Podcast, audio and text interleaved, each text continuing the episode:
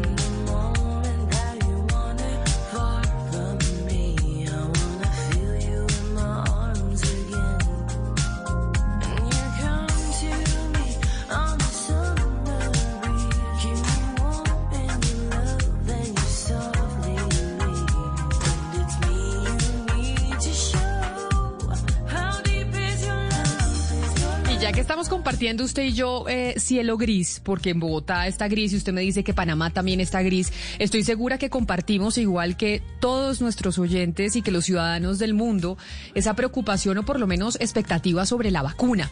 Y hay noticias importantes hoy que tienen que ver con la vacuna del coronavirus, que muchos tienen las expectativas y su esperanza puesta en ese descubrimiento científico para mejorar la economía, que como decimos desde allá hace un tiempito está en crisis y muchos hablan ya de gran depresión.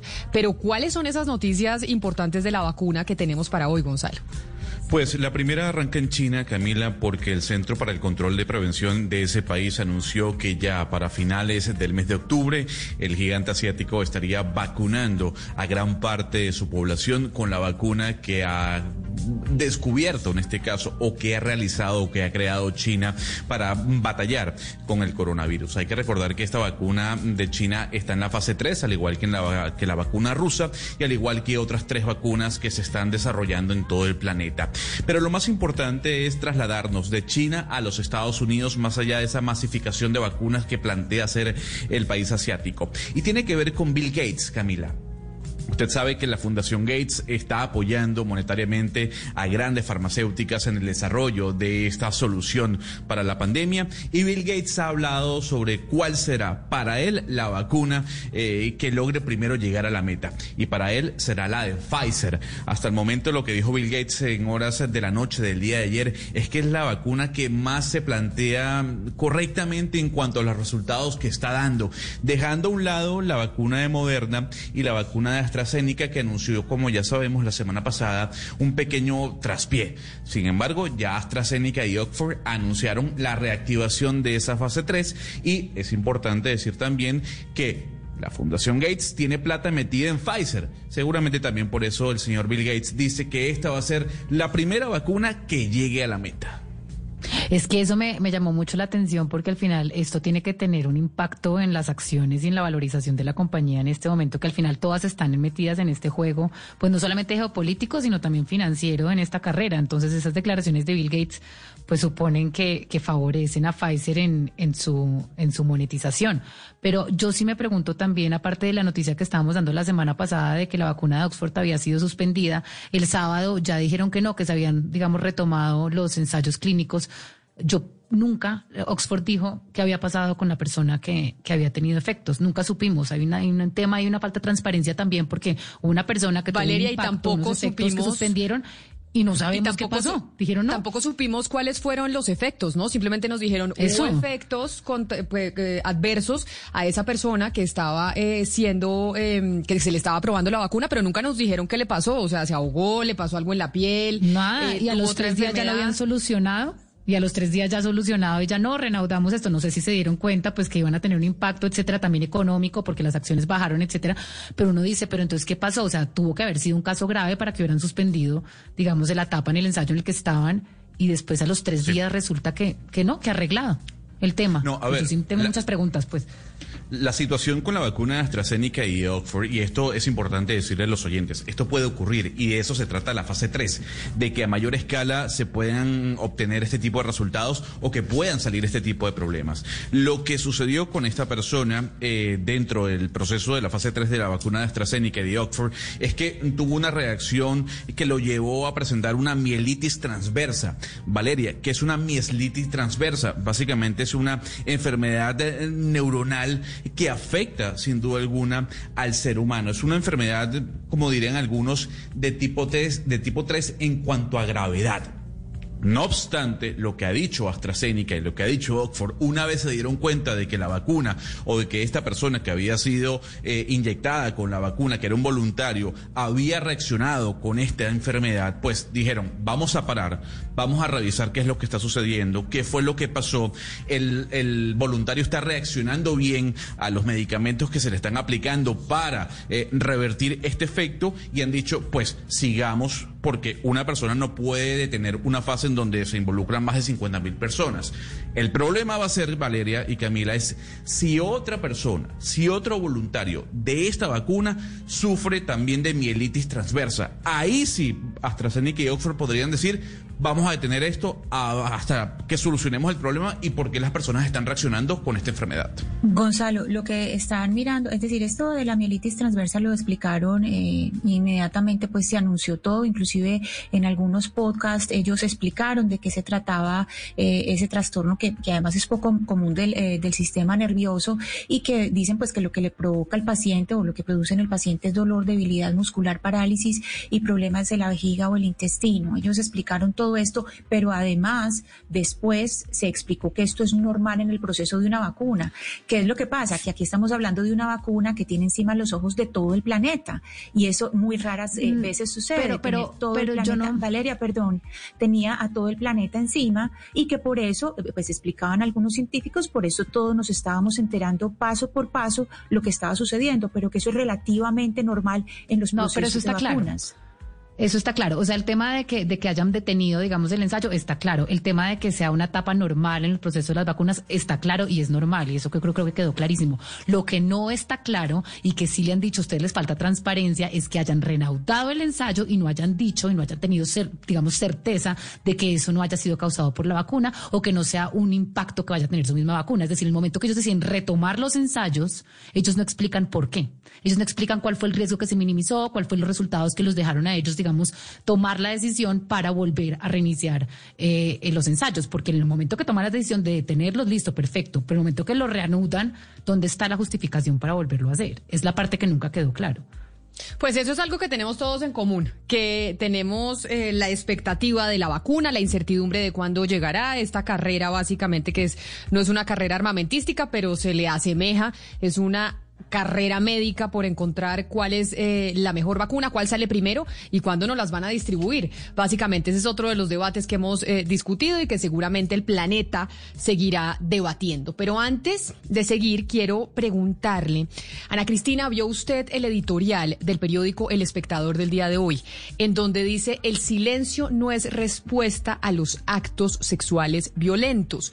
Y habla el editorial del periódico El Espectador que las denuncias contra el cronista Alberto Salcedo Ramos no deberían pasar inadvertidas en medio del país que está tan convulsionado, especialmente en el mundo del periodismo, que le ha reconocido el talento y el trabajo que además debe haber una conversación sobre cómo el periodista habría utilizado su poder y su prestigio para perseguir a mujeres jóvenes y llevarlas a situaciones que ellas no deseaban en un claro desequilibrio de poder. Pero antes de comentar el editorial, Oscar, ayúdeme a la gente que tal vez no sabe quién es Alberto Salcedo Ramos. Contemos quién es Alberto Salcedo Ramos antes de que Ana Cristina nos explique cuál fue la denuncia que se hizo en el eh, portal de las Igualadas que pertenece al periódico El Espectador que hoy hace ese editorial sobre que el silencio no puede ser la respuesta a los actos sexuales violentos y mucho menos desde nuestro gremio, el periodismo. Sí, Camila, mire, eh, Alberto Salcedo Ramos es un reconocido cronista, eh, un excelente escritor, una persona con gran talento, barranquillero, eh, ha trabajado pues en muchos medios de comunicación, ha publicado muchos textos, ha ganado Premio Rey de España, por ejemplo, que es uno de los premios más reconocidos a nivel mundial en lo que tiene que ver con el periodismo en lengua española. Eh, el Simón Bolívar también se lo ha ganado en otras oportunidades. Es el autor de un libro sobre Kit Pambelé que se llama La Gloria, la, Sombra y la Gloria, creo que se llama ese texto de ese libro de, Alberto Salcedo, que es excelente, que es un gran cronista, repito. Escribió un libro sobre Diomedes Díaz, también muy exitoso. Realmente Alberto Salcedo, Camila, es un destacadísimo cronista, escritor, escritor eh, barranquillero y a raíz de estas denuncias, pues que se han presentado, como usted dice, en el portal de las igualadas del espectador, pues su nombre está eh, en, la palestra pública. Eh, y lo que dice el periódico del espectador, eh, que el silencio en estos momentos no es la mejor recomendación. Yo soy amigo de Alberto Salcedo, lo admiro mucho, es una persona a la que, a la que le tengo una gran, un gran aprecio, una gran estimación. Y por supuesto, pues eh, espero pues que toda esta situación, que estas denuncias, eh, se aclare todos los episodios, Camila, que tienen que ver con Alberto, pero además quiero reiterar sinceramente eh, que se trata de uno de los grandes cronistas que hay en Colombia, una persona con un gran talento y además, en el caso personal, un amigo, Camila. Ana Cristina, pero también dice el editorial que no se trata de suplantar aquí a la justicia, porque por supuesto Salcedo Ramos, como todos los hombres, tienen derecho a la presunción de inocencia en el ámbito penal. Y él ha dicho que ambas relaciones fueron consentidas. Pero cuando hablamos de ambas relaciones, las mujeres que hablaron y que pusieron su voz y que hicieron las denuncias son quienes y qué fue lo que dio a conocer en las igualadas de estas denuncias en contra de Alberto Salcedo Ramos. Camila, esta, ah, bueno, para aclarar una cosa, el libro al cual se refiere, se, refiere Oscar se llama El oro y la oscuridad, la trágica vida de Kit Van Eh, esta denuncia de la que estamos hablando, Camila, fue una denuncia que se publicó el jueves en la noche, la publicaron las eh, Igualadas. Es un video en el que dos testigos se llaman Angie Castellanos y Amaranta Hank, que las dos fueron eh, alumnas de él, y otras cinco mujeres que prefirieron reservar su nombre, dicen haber sido acosadas por Alberto Salcedo Ramos, dos de ellas eh, ya eh, demandaron, eh, pues ya hicieron pues todo el proceso penal, emprendieron un proceso penal. Lo que dice hoy el periódico El Espectador es que cómo es posible que primero pues la Universidad Javeriana, que es donde Alberto Salcedo ha enseñado, y que cómo es posible que Radio Nacional, donde él tiene el programa de canto al cuento, em, lo tiene con Mario Jurcic todos los sábados, cómo es posible que no se hayan manifestado ante estos hechos y que el mismo Alberto Salcedo Ramos no haya hablado. Camila, yo eh, ayer hablé con Alberto Salcedo Ramos y él me dijo que hoy eh, iba a emitir un comunicado. Entonces, pues en cualquier momento debe estar el comunicado de él. Él no sabía, eh, obviamente, pues que iba a salir este editorial, pero pues antes de este editorial él ya tenía el comunicado preparado para, para sacarlo hoy y empezar a asumir el proceso correspondiente.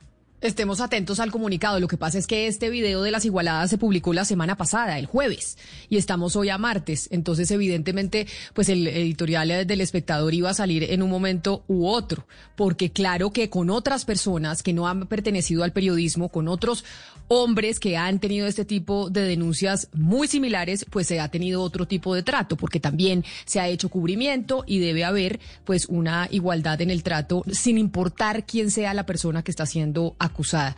Pero me voy otra vez al eh, Tour de Francia a las 10 de la mañana, 50 minutos, porque Rubencho vamos a saber cómo llegan los colombianos, porque ya están a punto de llegar a la meta para saber además la tabla de clasificación.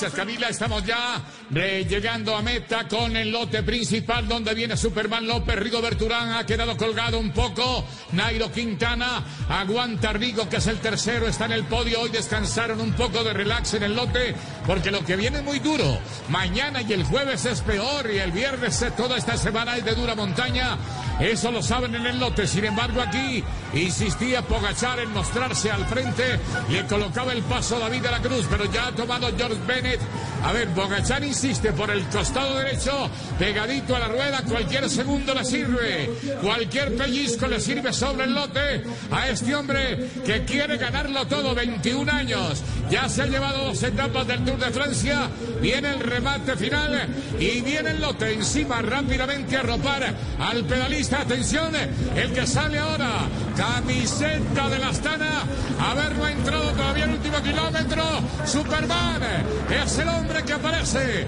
en la curva Miguel Ángel López de la Astana que la tenía guardada.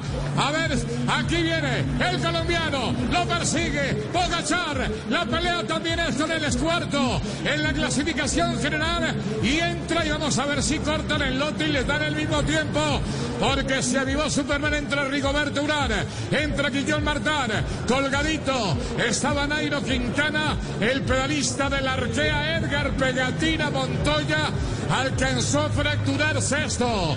En los últimos kilómetros en el lote principal entró el jumbo completo, Roglic también, Pogachar que lo intentó, Pegatina, clasificación es un anticipo ahí rápidamente.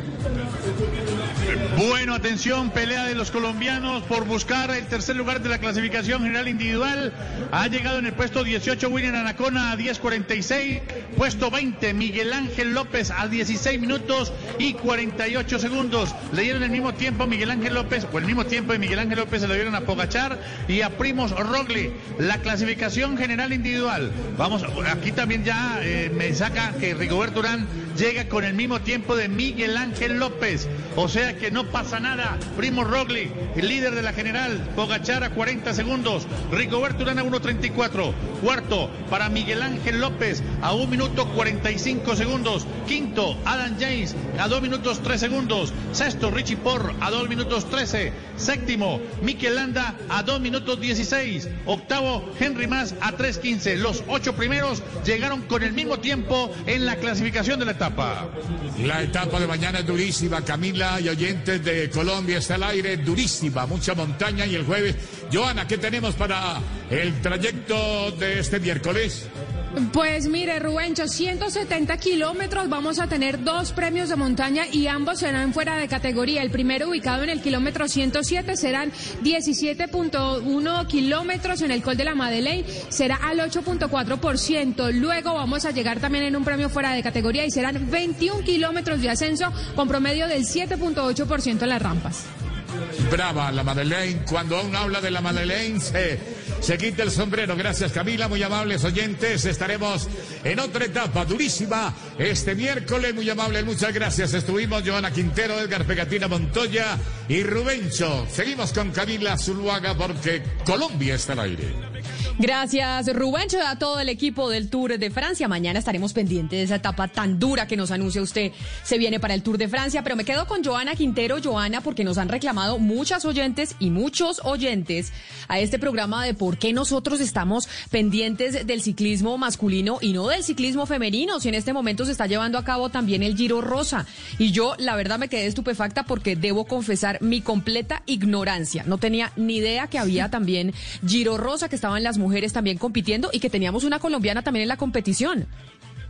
Claro que sí, Camila. Mira, el Giro Rosa es la única carrera por etapas eh, de las más prestigiosas que hay en el mundo que se está disputando, eh, digamos, desde el año 2009, porque en ese año se acabó el Tour de Francia femenino, también el Tour de Aluder, que se hacía también competencias de más de una semana, y ahora solo tenemos el Giro Rosa. Esto es eh, similar o es el mismo Giro de Italia, pero en este caso para las mujeres son menos kilómetros, es una semana de competencia y Colombia tiene a una de las ciclistas más representativas en este momento a nivel mundial para nuestro país que es Paula Patiño. Ella es de la Ceja Antioquia, tiene 23 años, ha sido campeona nacional de pista, de ruta, medallista en Juegos Panamericanos y además está haciendo una gran actuación porque en este momento se ubica en la casilla número 17 a 8 minutos 49 de la líder que es Annemiek van der Butlet, que es la mejor ciclista por este momento eh, a nivel mundial, Camila. Pero Joana, ¿y entonces por qué no le hacemos seguimiento también al Giro Rosa? La gente no le llama mucho la atención. ¿Cuál es la razón para no hacerle seguimiento y no tener nosotros conocimiento que también, también tenemos una ciclista muy importante compitiendo en ese Giro?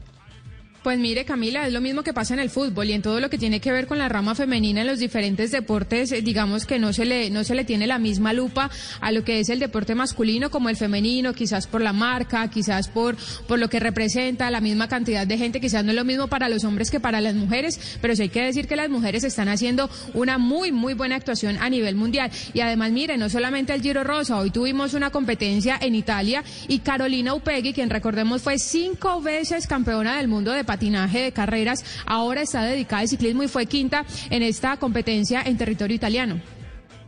Joana, pero entonces una última claridad sobre el Giro Rosa, el Giro Rosa que están compitiendo las mujeres en este momento. ¿Cuándo se acaba? ¿Hasta cuándo va? Vamos hasta el próximo 19 de septiembre. Comenzó el pasado 11 de septiembre. Ya se han disputado estas etapas y va a terminar el próximo sábado. Mañana, eh, miércoles, vamos a tener una jornada de 97.5 kilómetros, que es una jornada en terreno llano, en terreno quebrado, perdón. Entonces yo la voy a comprometer a usted para que nos vaya contando qué pasa también con el ciclismo de las mujeres, ¿le parece? Sí, claro, claro, Camila, por supuesto, muy destacado poder tener esta oportunidad de hablar del ciclismo femenino. Joana Quintero, que es de, nuestro equipo de Mañanas Blue, de Blue Radio, quien hace cubrimiento también del Tour de Francia, pero nos va también a hablar de qué pasa con las mujeres. Joana, gracias. Son las 10 de la mañana, 59 minutos, 57 minutos. Hacemos una pausa y ya volvemos aquí a Mañanas Blue cuando Colombia está al aire. Colombia está al aire.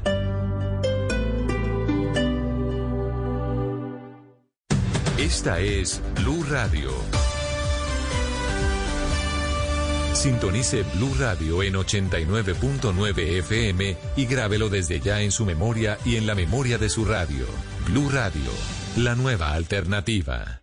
Ya nos conoces. Somos la Clínica Azul, con respaldo médico-científico, servicios de imágenes diagnósticas, consulta prioritaria y cirugía ambulatoria. Más que una clínica, somos una experiencia en salud. Informes al 390-9555. Vigilado Supersalud. Ciudadano, a partir de ahora deberás tener una cita para realizar los trámites de licencia de conducción ante el SIM. En www.simbogotá.com.co en la sección de trámites podrás agendar la tuya. Secretaría Distrital de Movilidad, contrato de concesión 071 de 2007. La pasarela sorprendió a todos. Nadie esperaba volvieran los 2000. Más que la tendencia sorprendieron los materiales. Bolsos con residuos orgánicos sorprendente. Esta conversación está pasando entre dos fans de la moda en algún lugar de Bogotá y no en un blog de diseño. ETV es experiencias por toda Bogotá para hacer de tu vida una pasarela. Experiencias y velocidad donde estés. Cambia tu experiencia 371 4000 etv.com.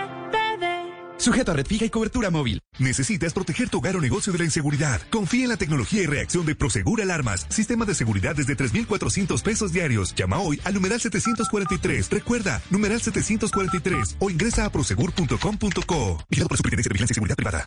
En una vivienda segura, la llama de la estufa y el calentador a gas natural siempre debe ser de color azul. Un mensaje de Blue Radio y Vanti. Vigilado Superservicios. Ya nos conoces. Somos la Clínica Azul, con respaldo médico-científico, servicios de imágenes diagnósticas, consulta prioritaria y cirugía ambulatoria. Más que una clínica, somos una experiencia en salud. Informes al 390-9555. Vigilado Supersalud.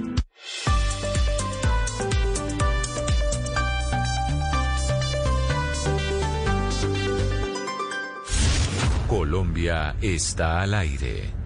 Pues Camila, en el año 1984 la agrupación Chicago publicó una canción hermosísima. Para aquel entonces estaba liderada por Peter Cetera, su cantante.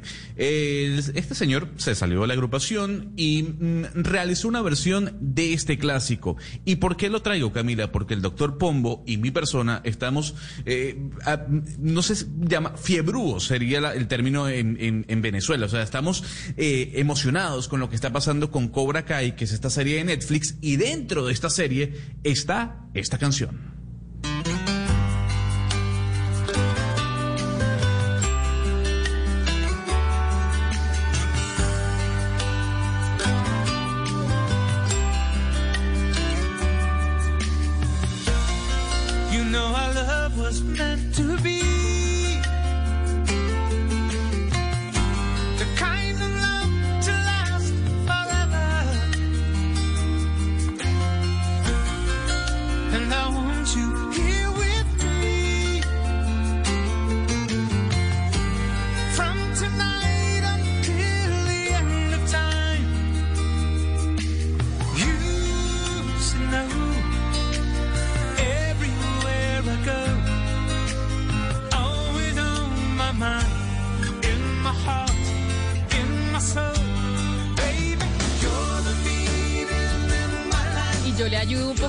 En Venezuela se dice fiebrúos, o sea, fiebrudos de que están afiebrados. Aquí en Colombia diríamos, están usted y Pombo afiebra, afiebrados con la serie de Cobra Kai de Netflix. ¿Y usted por qué está afiebrado, Pombo, con la serie?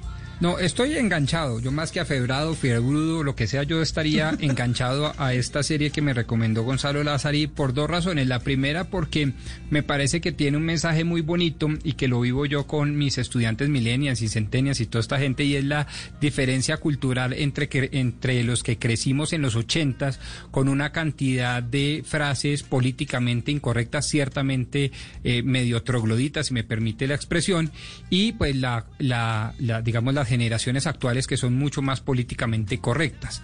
Pero por el otro lado, pues porque hay una comparación también de la, digamos, la visión de las artes marciales como defensa y como artes eh, de, de alguna manera mucho más artísticas que marciales versus una visión pugilista, marcial, casi que castrense de las, de las artes marciales. Entonces eso me llama a mí la atención. Y por demás le pongo una cerecita al comentario. Me pareció bastante chistosa.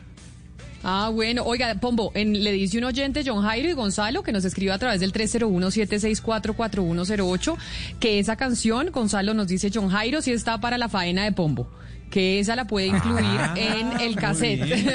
que le, le, dicen, hay un saludo a John Jairo que le está mandando a decir eso, Pombo, esa le sirve para su faena. Pero para el preludio, dígale para el preludio, porque yo creo que la... Pero mire, a propósito, a propósito de los oyentes que nos están escribiendo, ya que estábamos hablando de lo de Alberto Salcedo Ramos, nos escribe Jairo y nos, y nos reclama y nos dice qué trato tan diferenciado el que ustedes están dando. A Fabián Zanabria lo masacraron sin derecho a absolutamente nada. No les escuché nada del caso eh, de Ciro Guerra. El alcalde de Medellín, abruptamente silenciado. Un tema interesante, propongo que como tratan los medios estos temas de presuntos delitos sexuales, es decir, nos dice Jairo que nos propone Ana Cristina que nos debatamos cómo estamos tratando, porque a unos les damos más duro que a otros, porque a unos eh, les de, los debatimos más que a otros y haciendo, haciéndonos ese cuestionamiento de por qué no somos eh, justos en el trato. Pues es que no entiendo, Camila, estamos hablando precisamente de ese caso. Y en el momento que íbamos a empezar a hablar de Ciro Guerra fue cuando metieron el Tour de Francia. En este momento íbamos a empezar a hablar del caso de Ciro Guerra y precisamente eh, pues la nueva revelación y es que Catalina Ruiz Navarro y Matilde de los Milagros Londoño fueron citadas por la Fiscalía General después de que Ciro Guerra las denunciara por calumnia. Entonces, eso pues no es que estamos haciendo un tratamiento distinto. Explicamos qué pasó con Alberto Salcedo Ramos y ya íbamos a hablar, o sea, cuando empezó eh, esta parte del tour íbamos a hablar de, de Ciro, pero pues todos los casos los hemos tratado. Pero yo vi, eh, Valeria, también con el caso de Ciro Guerra y el caso de las denuncias que hizo Catalina Ruiz Navarro con su portal, eh, que muchas personas estaban también mencionando que eso era un ataque contra la libertad de expresión y que eso era también una, una persecución judicial y no entendí muy bien por qué, cuál es el debate que hay alrededor de ese tema de que Ciro haya puesto eh, la demanda por em, pues por calumnia y se esté diciendo que se está atacando la libertad de expresión. Pues básicamente, Camila, pues porque el trabajo que, que hizo Catalina Ruiz Navarro y Matilde. Yo tengo una pregunta eh, para Val. Fue. Perdón. Fue. Ya le eh, un usted a Cristina Valeria. Ok, ya, un segundo. Bueno, entonces el trabajo que hicieron las periodistas fue un trabajo que está enmarcado en la libertad de expresión, el derecho a información de las personas y del país, son derechos fundamentales y ellas están amparadas por el derecho también de proteger a sus fuentes. Entonces lo que hacen las periodistas es recoger unas fuentes y, digamos unas revelaciones de unas personas que existen y que ellas conocen, pero que ellas decidieron proteger la identidad de estas personas. Y ellas cuentan el relato y po- exponen, digamos, el testimonio de estas personas que sufrieron un supuesto acoso por parte del cineasta Ciro Guerra. Entonces, en la medida en que la fiscalía, digamos, apresuradamente, eh, ante la crítica de muchas personas, la llama a rendir eh, interrogatorio antes ni siquiera de poder avanzar en el proceso de acoso sexual contra Ciro Guerra, investigar un poco más a fondo la acusación que estaban haciendo estas personas y decide eh, llamarlas a rendir, eh, eh, digamos, un interrogatorio, pues se ve como una, de pronto, eh, intención de la fiscalía de silenciarlas, lo cual atentaría contra este derecho a la libertad de expresión, derecho a información y también el derecho que tienen las periodistas del país de proteger las fuentes. Es muy polémico que ellas estén metidas, digamos, en este proceso, porque al final, entonces, ¿qué va a pasar con las denuncias en el futuro? Usted se imagina que ellas, por alguna razón, pues salieran culpables, no solamente penalmente, sino civilmente, tener, digamos, que reparar económicamente a un señor como Ciro Guerra. Es decir, acá hay mucha, muchos derechos en juego y también un, pues, podría, podría haber un precedente muy peligroso para el futuro, Camila, y es para el futuro de las próximas víctimas y su miedo a poder denunciar.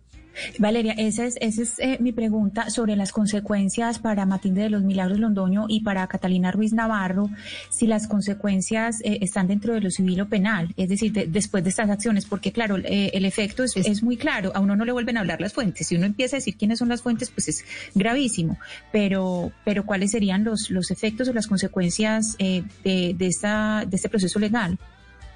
Pues como esto es un proceso, es que también lo que llamó la atención es que, pues digamos, Ciro no haya incurrido en una tutela, sino haya incurrido, digamos, a, a- o sea, haya acercado, haya ha hecho una aproximación a este caso desde el derecho penal por injuria y calumnia, lo cual, digamos, al final es un delito penal que tiene cárcel. Entonces, pues aquí estamos viendo a dos periodistas que estaban haciendo su trabajo y que hicieron un trabajo diligente. Muchas personas pueden no estar de acuerdo, pero el trabajo fue un trabajo juicioso.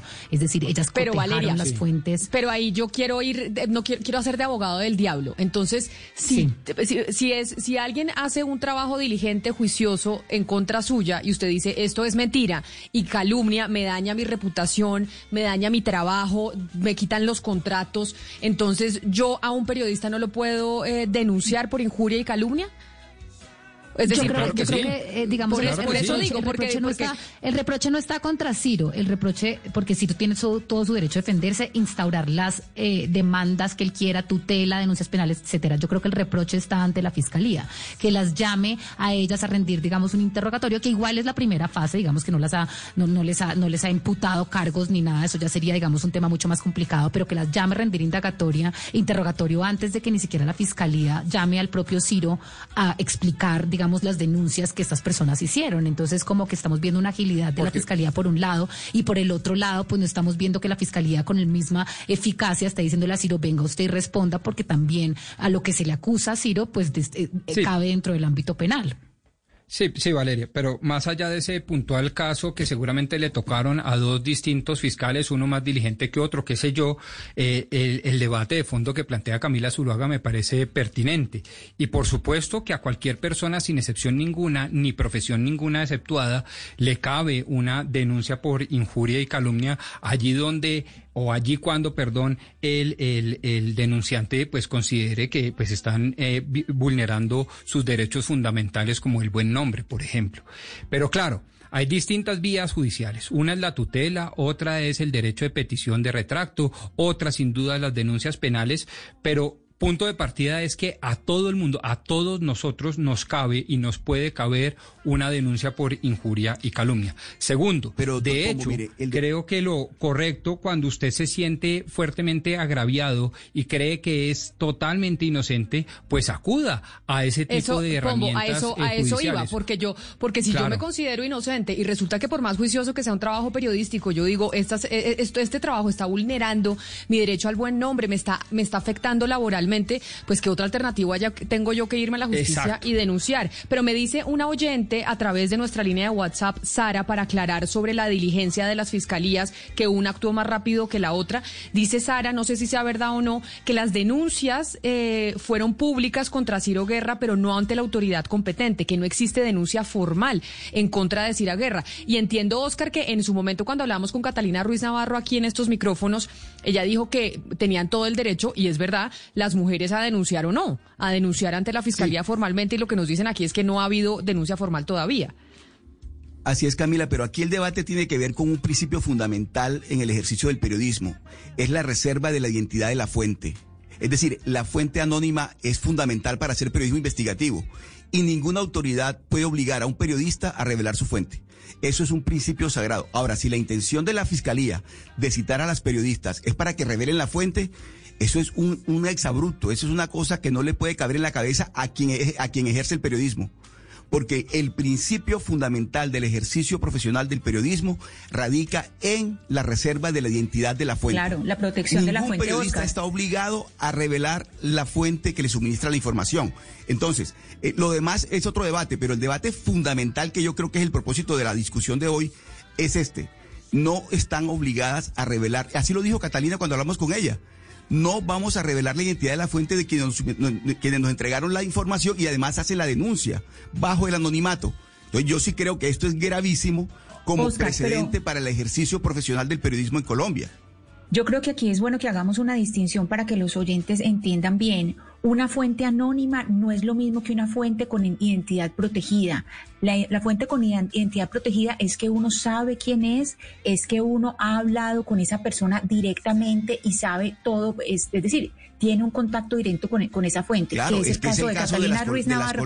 Claro, es el caso de Catalina Ruiz Navarro y el caso de las igualadas con Alberto Salcedo Ramos, porque ellas no trabajan con fuentes anónimas, son fuentes protegidas, es decir, que le están protegiendo la identidad para poderlas, pues para poder tener ese, en el caso De Alberto, las fuentes dan el nombre. En el caso de Alberto, las fuentes dan el nombre. En el caso de Ciro, no. Son siete.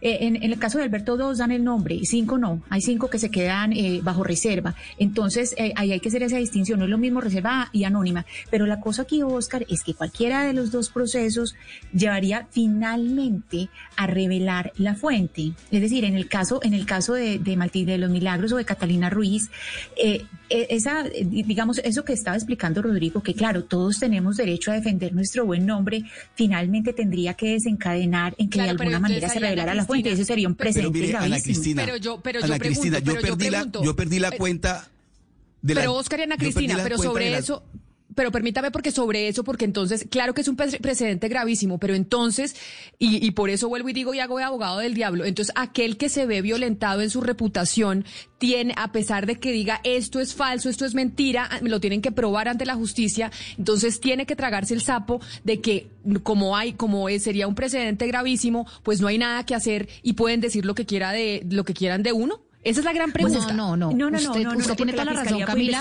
Pero un segundo, un, un segundo, Ana Cristina. Usted tiene toda la razón, Camila, en que, en que Ciro, digamos, tiene todo el derecho de denunciar esto y de interponer una tutela y de escoger la vía judicial que a él le parezca en aras de que pa- para lo que él necesita, digamos, limpiar su nombre. El problema no es aquí la actuación de Ciro, el problema es un poco la actuación de la fiscalía.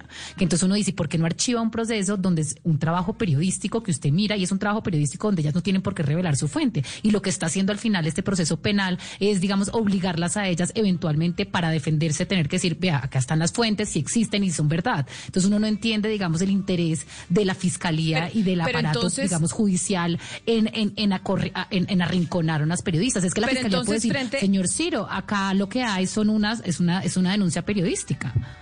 Claro, pero entonces frente a una denuncia, y por eso le vuelvo y repito, hago de abogado del diablo, frente a una denuncia periodística, en lo que así, así debe proceder la fiscalía, que es archivar porque es una denuncia periodística, no hay forma de que usted pueda probar que lo que dice la denuncia periodística no es verdad, o cómo hace uno. Camila, es que así como un periodista investiga, la fiscalía también puede investigar. Es que la fiscalía tiene sus sistemas de investigación sin tener que presionar al periodismo a que revele las fuentes. Es que, es decir, la fiscalía no es un ente que simplemente recibe. También tiene que ser proactivo y sacar sus propias investigaciones. Y sin claro, tener pero que, como, eh, la- pero como las, claro, pero como, le- como las denunciantes no quieren asistir a la fiscalía porque así lo dijeron y no lo dijo Catalina aquí en estos micrófonos, no quieren que, ir a la Camila. fiscalía. Entonces hay uno que hace, yo es que me planteo el debate, me, me imagino si se, si fuera yo, si fuera yo Camila Zuluaga o Ana Cristina que publicaran algo en contra suya y fuera, y que dicen que por unas fuentes eh, que tienen que re- que tienen que reservarse no se le va a decir quién quién está haciendo la denuncia y resulta que dicen que usted es una maltratadora de estudiantes en sus clases y que usted los tocaba y que no le van a decir quiénes son eh, los nombres de esos estudiantes que usted tocaba y maltrataba. Y entonces, ¿usted qué hace, Ana Cristina? Si fuera usted, yo, yo me trato de poner como en la posición de esa gente, ¿usted qué haría? Mañana Yo yo, Camila pienso, Zuluaga, Camila- publico una, una investigación muy juiciosa diciendo que usted como profesora tocaba a estudiantes y, y- y los estudiantes no quieren ir a la fiscalía a denunciar sí, y, quiere, y simplemente quieren dejarlo en un relato periodístico. ¿Qué hace uno como ciudadano? Camila, lo, lo mismo que le acabo de decir de Ciro Guerra, él tiene todo el derecho a, a poner la, la denuncia que quiera, tiene todo el derecho a defender su buen nombre, de, a defender su reputación, pero es que la Fiscalía también tiene sus sistemas de investigación y no solamente tiene que defender, es decir, así como hizo por una parte el rastreo, el rastreo Catalina Ruiz Navarro y eh, Matilde de los Milagros Londoño, ese mismo re- rastreo lo puede, lo puede hacer gente de la Fiscalía. Es decir, ya Sí, sería por otra parte de oficio, Exacto, que se haga y que además se debe formal. abrir. Y además Ahora, se debe abrir, yo- eh, eh, yo- Hugo, es que se debe abrir, sin que haga- haya denuncia con solamente que se exponga a los medios, se debe abrir. Pero, pero yo de todas maneras, eh, Camila, me pregunto y le pregunto a Rodrigo, que es el abogado de la mesa, ¿qué tan conveniente es que en Colombia un canal digital de información y de opinión como Las Igualadas termine casi que reemplazando a la fiscalía, pues como el canal de denuncia de, de delitos Claro, sexuales? Es que no, no, no, no sé si eso es conveniente se- y si es se- pertinente, Rodrigo.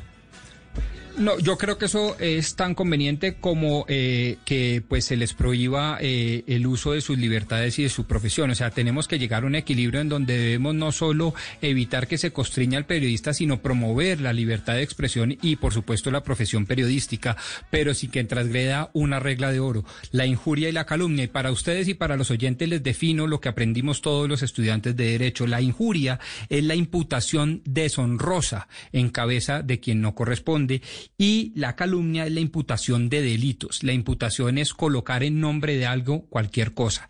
Y bajo eso, bajo ese entendido de qué delitos estamos hablando, pues obviamente será el denunciado y no solo la fiscalía, Ana Cristina, también el denunciado el que tendrá que demostrar primero que no imputó deshonrosamente afectando el buen nombre de nadie, ni tampoco imputó en cabeza de nadie ningún delito.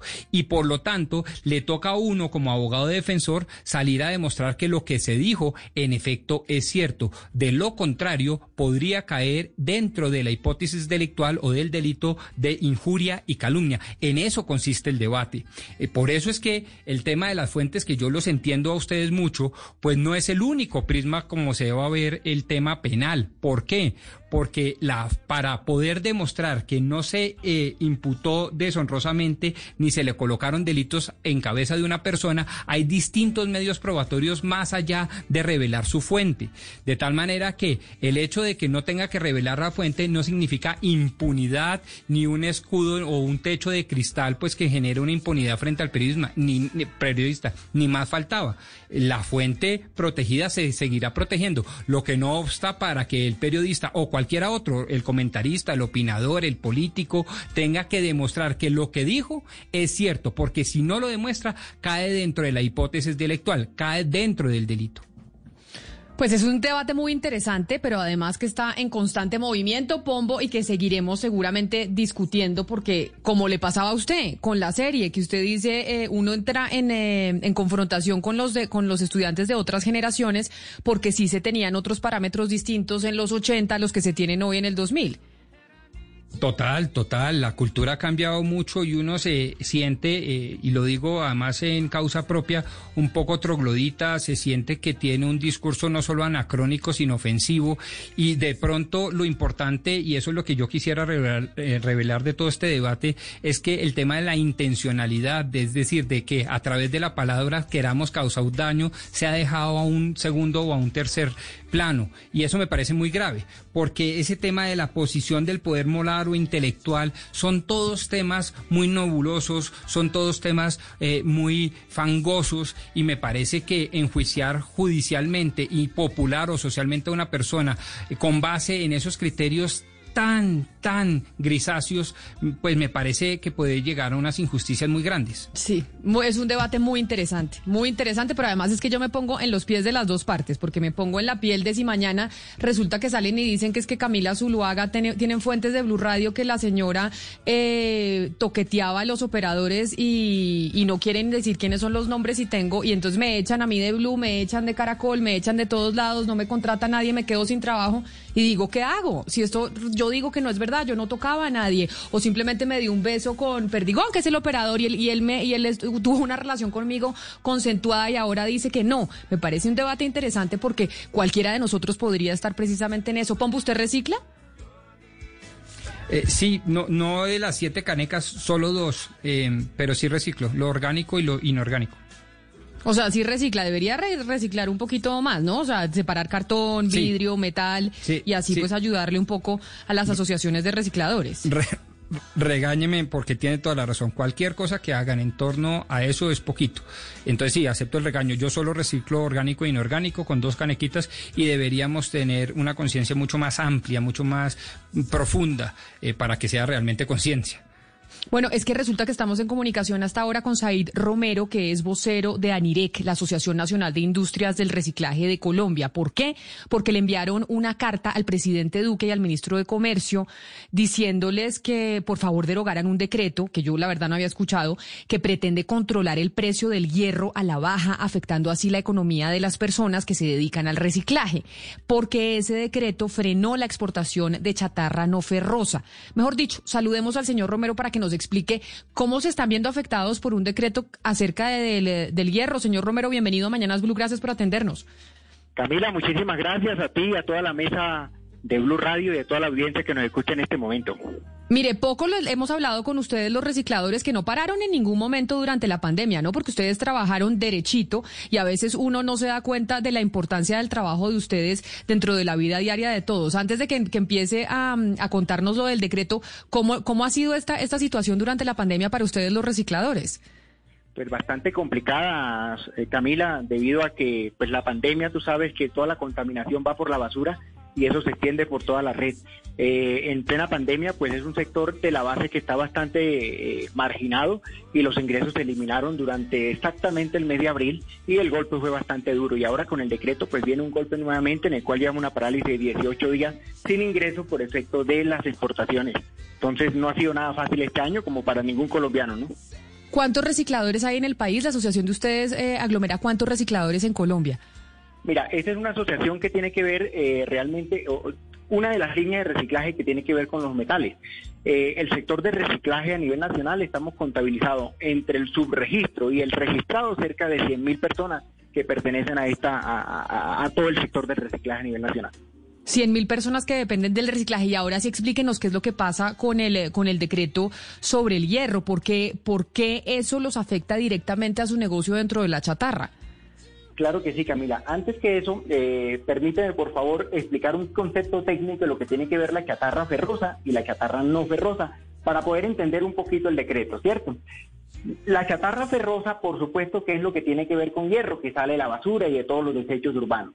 Y, la, y es la que utilizan la siderúrgica para fabricar varilla para la construcción y todos los elementos que se utilizan en la industria de en la construcción nacional.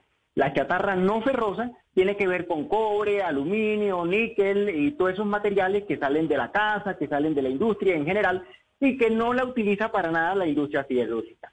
¿Qué pasó con el decreto? El decreto dice que eh, en vista de que la industria siderúrgica tiene un desabastecimiento del 40% de sus necesidades, de lo que está consumiendo hoy, es necesario parar las exportaciones de hierro porque aparentemente se las están llevando los exportadores. Cuando vamos a mirar a hilar finito, la exportación realmente difícilmente llega al 3.8% de esas necesidades de, lo que están consumiendo la industria nacional hoy. 3.8 contra un 40% hay una, hay una diferencia abismal, lo cual es un primer punto de una falta de motivación. Pero además dice que algo que no necesita, que es la chatarra no ferrosa, también le pone unas limitaciones. Entonces, el decreto establece además que no solamente bloquean las exportaciones de chatarra ferrosa, sino que además también bloquean las exportaciones de chatarra de cobre, aluminio, níquel, de, todos los desechos urbanos, y que no la necesita para nada la industria siderúrgica y que inexplicablemente la meten en este decreto. Ahora, ¿cuál es la afectación de este decreto específicamente? ¿Sí? Doctor Romero, antes de hablar de las afectaciones concretas que deben ser enormes sobre una política de entrada pues equivocada, porque hablar en pleno siglo XXI de control de precios y todo lo que usted nos está comentando me parece absolutamente cavernícola. Pero más allá de eso, yo quiero preguntarle si dentro de la motivación de este decreto, que le advierto desconozco, eh, y como usted habla de falsa y falta de motivación, que son causales de nulidad del decreto, yo no sé si dentro de este decreto se haya considerado normatividad internacional que nos imponga desde afuera, desde el exterior, este tipo de medidas? Bueno, no, no tenemos claro al respecto. Realmente la motivación fundamental tiene que ver con la necesidad de ese, ese desabastecimiento de la industria siderúrgica local y bueno, y ahí se tiendan los demás elementos. La motivación es interna y, bueno, obedece a la OMC, a la Organización Mundial de Comercio, con algunos artículos que normaliza la aplicación del mismo y que por sí misma tiene un error en la aplicación porque ellos eh, utilizan un tiempo anacrónico que no representa la realidad del mercado de hoy. Señor Romero, pero ustedes qué tipo de, interacción o qué interlocución tienen con eh, el gobierno local y nacional? ¿Ustedes con quién hablan? ¿Con quién pueden comentar eh, este tipo de decisiones o no tienen ningún tipo de interlocución con nadie? Bueno, no, estamos, eh, desde hace un año hemos enviado derechos de petición, le hemos comunicado al, al, Ministerio de Comercio sobre las implicaciones a nivel de toda la cadena, eh, les hemos dado a entender todas las implicaciones en materia socioeconómica que, que este decreto acarrea, pero no, la cosa ha seguido avanzando y al día de hoy ya nos han estipulado, nos han aplicado el decreto y hasta el día de ayer llevamos 18 días sin recibir un solo dólar para toda la cadena de reciclaje, en el cual nosotros representamos el 60% del ingreso del reciclador de base que, recicla todo lo que conocemos en la calle, que lo vemos habitualmente. Es decir, señor Romero, según lo que le preguntó mi compañera Ana Cristina, que ustedes no han tenido un diálogo abierto con el gobierno, entendiendo además que ustedes representan una población pues extremadamente vulnerable, sobre todo en esta pandemia. Yo estaba viendo que básicamente se redujo la producción de residuos sólidos en un 15%, eso los tuvo que haber afectado a ustedes y que además ustedes tienen casi 5 mil personas mayores de 70 años recicladores. ¿Qué, ¿Qué clase de protección o de ayuda les ha dado el gobierno nacional? No, ninguna. La verdad que no. En ese sector siempre ha sido con nuestro propio esfuerzo. Eh, nunca recibimos apoyo y la verdad, eh, lo único que esperamos es que nos dejen trabajar. No exigimos ni pedimos eh, más allá de que nos permitan la libertad de empresa y poder satisfacer las necesidades básicas de miles de colombianos que viven de nuestra actividad. Señor Romero, entiendo que ustedes precisamente por esta falta de comunicación o falta de respuesta del gobierno también están convocando una marcha porque no les han respondido esta carta sobre la afectación que tienen directamente ustedes sobre el, gremio de los recicladores, que es lo que van a convocar para mañana miércoles 16 de septiembre. Por supuesto, eh, a nivel nacional todo el gremio reciclador alrededor de ANIREI se va a levantar en una marcha contundente y pacífica a nivel nacional para pedirle al gobierno que derogue el decreto 1120 y que nos permita establecer un régimen tributario especial acorde a nuestras necesidades, que es uno de los grandes problemas que estamos sufriendo. Y bueno, para, para poder alzar nuestra voz frente a 100.000 personas que están damnificadas en, este, en esta situación, 7.000 establecimientos de comercio, 14.000 empleos directos que generamos y toda una cadena importantísima de la, de la economía nacional y al cual nosotros le ingresamos cerca de 20 millones de dólares que se van directo a toda a todas las necesidades básicas de todo el sector. Pues nosotros vamos a estar pendientes y vamos a llamar al Ministerio de Comercio para ver cuál es la razón de este decreto, señor Said Romero, vocero de la Asociación Nacional de Industria del Reciclaje de Colombia. Mil gracias por haber estado con nosotros. Estamos pendientes de la respuesta del Ministerio y de esa manifestación que van a hacer ustedes mañana. Y gracias por trabajar durante toda la pandemia, porque muchas veces nosotros en nuestras casas no nos damos cuenta que básicamente los recicladores son un elemento fundamental para poder sobrevivir nosotros, eh, pues sanamente en la ciudad. Mil gracias por haber estado aquí en Mañanas Blue. Muchísimas gracias, Camila. De verdad te agradecemos muchísimo porque nos da la oportunidad para que la opinión pública conozca el ataque tan certero que hace el, este decreto contra eh, un gremio eh, tradicionalmente estigmatizado y golpeado por, por, de alguna manera, por unas medidas del gobierno. Y este es uno más que se suma a esta difícil situación. Muchísimas gracias, Camila, a ti, a toda la mesa de trabajo por esta oportunidad que nos brindaron. Claro que sí, señor John Romero, Ana Cristina, es que es verdad. Imagínese yo cuando pienso en el sector reciclador y lo hago en mi casa, porque estoy diciendo, mire, uno tiene que, uno, separar la basura y no pongo en dos canecas, en muchas, para separarles el cartón, el papel, las latas, el vidrio y los residuos que ya, eh, eso sí no se pueden reciclar. Porque dígame si usted, Ana Cristina, se imagina un trabajo más duro que ir a trabajar directamente con la basura. No, Camila, y además eh, hay algo, no solamente el trabajo tan importante que hacen ellos, tan duro y tan importante, sino que no hay día, si usted sale a la calle, tiene que ver un reciclador. O sea, me parece increíble que ellos no tengan ninguna, ningún canal de interlocución eh, con el gobierno, porque es que uno todos los días en alguna parte de la ciudad ve un reciclador. Es alguien que todos los días está en su cabeza porque todos los días usted lo ve haciendo algo en la calle. Entonces, es unas personas que primero tienen un, trabajo supremamente importante, no solamente, pues, eh, eh, es decir, no solamente el trabajo del reciclaje, sino lo que ellos significan, el trabajo, el trabajo de ellos, lo que significa en este momento para, para el medio ambiente, o sea, lo que significa el trabajo de ellos, y que nos digan aquí al aire que no tienen un canal de interlocución, eh, sinceramente estoy de una pieza a saber que no tienen con quién hablar. Me sumo a las palabras de Ana Cristina mirándolo además desde otra perspectiva. Uno pudiera decir en una mirada un poco más transversal y casi que político-económica que si existen algunas personas en una comunidad política, en una sociedad organizada, que realmente limpien las embarradas de un sistema capitalista, hay veces desbordante, hay veces desalmado, son precisamente los recicladores. Son quienes en últimas están borrando las embarradas de un capitalismo desbordado que es muchas veces inconsciente de las necesidades de proteger el medio ambiente. Si hay una nobilísima función, una, eh, mejor dicho, actividad que debería ser premiada constantemente, cotidianamente por una sociedad, es precisamente el reciclaje. Y en ese sentido yo creo que si esa es la forma de pensar, pues obviamente eso debería tener toda una relevancia política en canales de interlocución, en legitimidad del mensaje, en apoyos directos ultravenosos en materia de subsidios, etcétera, etcétera. Rodrigo, en otros países, sobre todo europeos, desde el inicio de la pandemia no solamente se está bonificando a los trabajadores de, de las empresas y entidades sanitarias, también a los recicladores, al personal que trabaja con las basuras, por el riesgo al, que se exponen en, época de crisis sanitaria como esta. Pero en Colombia, lamentablemente, a esos trabajadores no se les da eh, la valoración que se merecen. Pero mire, para que ustedes entiendan el, estado de vulnerabilidad en el que están estos trabajadores. Trabajan de 6 de la mañana a 10 de la noche, la mayoría de ellos. Se ganan alrededor de 200 mil, máximo 300 mil pesos al mes, trabajando seis, casi siete días a la semana en este horario, digamos. Tiene 5 mil personas solamente Bogotá mayores de 70 años que no pudieron parar de trabajar en, durante la pandemia porque no tenían con qué comer literalmente. Eh, se, se habla de que la reducción de residuos sólidos se bajó en aproximadamente un 15%, digamos, por la falta de restaurantes, etcétera, que generan muchos de estos residuos. Entonces, también sus ingresos económicos se vieron muy afectados en la pandemia, Camila. Y además, lo que decía Hugo Mario, el riesgo expuesto, digamos, a materiales de, de que, que soltaban, digamos, o que sacaban los hospitales o uno en la casa con las máscaras que uno botaba, las jeringas, etcétera, y todos ellos expuestos a estos sin elementos de bioseguridad. Entonces, es una población extremadamente vulnerable y que además, como decía Pombo, pues cumple una labor casi que, que social, una función social y ambiental en nuestro país completamente ignorada.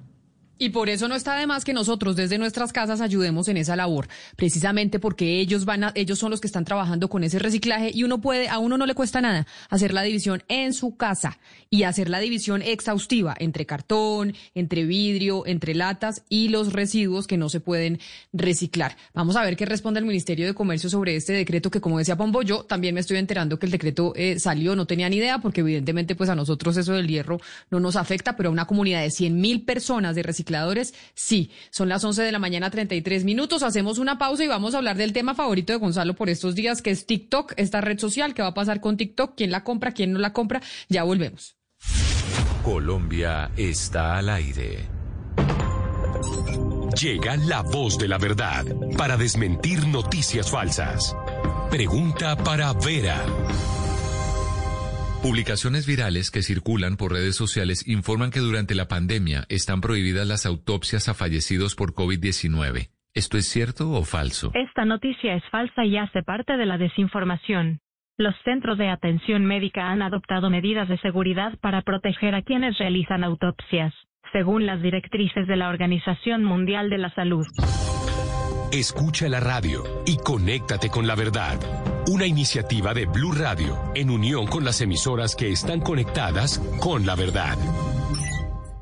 En la tierra de los acordeones nació la voz más bella del vallenato, la de Rafael Orozco, el ídolo, una historia que merece ser cantada y que ahora alegra las noches de los colombianos, una voz que vivirá por siempre. Rafael Orozco, el ídolo, en su recta final, lunes a viernes a las 9 y 30 de la noche, por Caracol Televisión. El mundo nos está dando una oportunidad para transformarnos, evolucionar la forma de trabajar, de compartir y hasta de celebrar. Con valentía enfrentaremos la realidad de una forma diferente, porque transformarse es la nueva alternativa. Blue Radio. Llega la voz de la verdad para desmentir noticias falsas. Pregunta para Vera. ¿Existe un puntaje de síntomas de COVID-19 para saber cuándo se debe ir al médico? Esta información está siendo ampliamente compartida por redes sociales. Esta información es falsa y no tiene validez científica.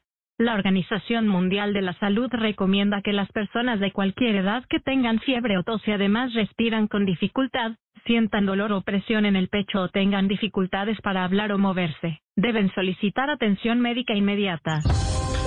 Escucha la radio y conéctate con la verdad. Una iniciativa de Blue Radio en unión con las emisoras que están conectadas con la verdad. Colombia está al aire.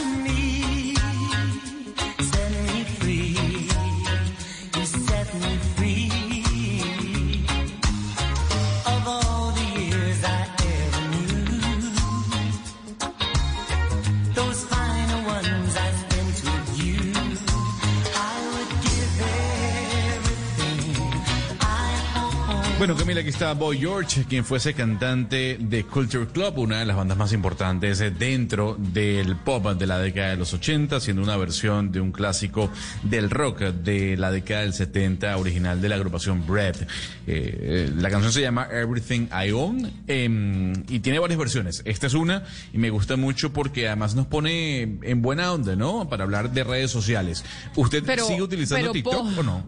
señor. Pero mire, Gonzalo, yo le siento como un dejo a esta música que usted se quedó con el tema de Pombo de ayer, porque todo lo siento con la ¿Pero música que nos trae hoy, como muy romántica. ¿Qué le pasa a mi hijo? ¿Se enamoró? ¿Qué le pasó? No, yo estoy enamorado desde hace años, Camila, pero eh, el punto es que, bueno, quería traer una versión diferente. Siempre ponemos música urbana. Es bueno darle la posibilidad al reggae roots que poco suena en este programa. Entonces, eh, ¿la siente triste la, la música? No, ¿la triste no, la siento. No, no, no la ¿Usted siento está de triste, la faena? siento. Sí, de eso, de eso la siento, la siento como amorosa, como si estuviera usted en una cita romántica o algo así. Bueno, que viva el amor, Camila, que viva el amor siempre. Y Sí, estoy enamorado desde hace muchos años, pero que viva el amor siempre, Camila. ¿Cuántos Eh, años Sí, sí, usted pero Camila enamorado? quedó traumatizada con el tema de la faena. Definitivamente estoy casi, casi que me desdigo públicamente y digo, oiga, qué Porque pena me por parece- hacer la metáfora a las no artes solo- taurinas. No de la faena, me quedé aterrada de que usaran música y de ese tipo de música en el momento. O sea, yo dije, de, verdad me parece la cosa más horrible. No, pero música sí hay que usar. Ese Música tipo de usar, música no. Pero música sí hay que usar, claro. Claro. Que románticos la en la faena, claro. Camila, Camila a secas, ¿no? Camila sin, sin banda sonora. Sí, sí, sí, sí, sí. No, Sí, es sí. que me parece muy arriesgado el tema de la banda sonora, me parece arriesgado, arriesgado y lo puedes concentrar, no crea, que puede, y sobre todo ustedes los hombres, Gonzalo, que no pueden hacer varias cosas al tiempo. Entonces usted va y se desconcentra con la música y está no concentrado en lo que tiene que estar. Digo yo. Bueno, si usted lo dice, está bien, está bien. Ya sabemos, ya sabemos cuál es la banda sonora de Camila. Ninguna. Eh, el doctor Pomo y Gonzalo tienen su banda sonora. Le, le va muy mal en la faena, ¿oyó? Si sigue así, no va a cortar orejas. Pero hablando de las redes sociales y de TikTok, no, no volví a ver TikTok porque me, yo le, yo le dije que eso me quedaba yo como una como una tonta viendo esa red social y, después me pasaba una hora y dije, ¿a qué horas me pasó una hora yo viendo videos? Me disculpan, pero muy bobos. Y después de lo que hablamos ayer, del documental del... em, Social Dilemma, en donde sé que lo que buscan es generar una adicción, dije, no, yo mejor no pruebo esta cosa y no sigo más con este tema del TikTok. Pero le iba muy bien, Camila. Por lo menos los videos que yo vi que usted publicó eh, quedaron muy bien. Pues bien, obviamente el tema de TikTok es el tema tecnológico en todo el planeta y esa asociación a la que habría llegado con Oracle, compañía que ya anunció el día de ayer que sí, efectivamente será, eh, eh, en este caso, la socia de TikTok, de ByteDance, que es la compañía propietaria de la aplicación en los Estados Unidos. Larry Ellison es el CEO de Oracle, es uno de los hombres más ricos del planeta, muy cercano al presidente Donald Trump. Como lo mencionamos el día de ayer, el presidente Donald Trump se sintió feliz ah, en el momento en que Oracle dijo, yo me voy a meter en la puja y voy a batallar con Microsoft a ver quién se queda con TikTok luego del anuncio de Trump, valga la redundancia, sobre la posibilidad de que la aplicación siguiera o no en los Estados Unidos.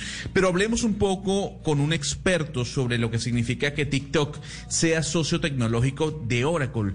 ¿Qué representa Oracle y qué beneficio le puede dar a ByteDance eh, esta, est- este enlace o este nexo en los Estados Unidos? Por eso le tengo a un muy buen personaje. Él se llama Borja Atsuara Varela. Él es abogado, consultor, experto en Derecho y Estrategia Digital y profesor de la Universidad Complutense de Madrid. Señor Borja, gracias por estar con nosotros en Blue Radio. Buenos días desde ahí. Doctor Borja, por llamarlo así, eh, ¿será que la joya de la corona de Oracle es el algoritmo de TikTok basado en que Oracle es una software que maneja base de datos? Pues no, no, justamente eso es lo que ha dicho TikTok que no va a ceder nunca, como la fórmula de la Coca-Cola.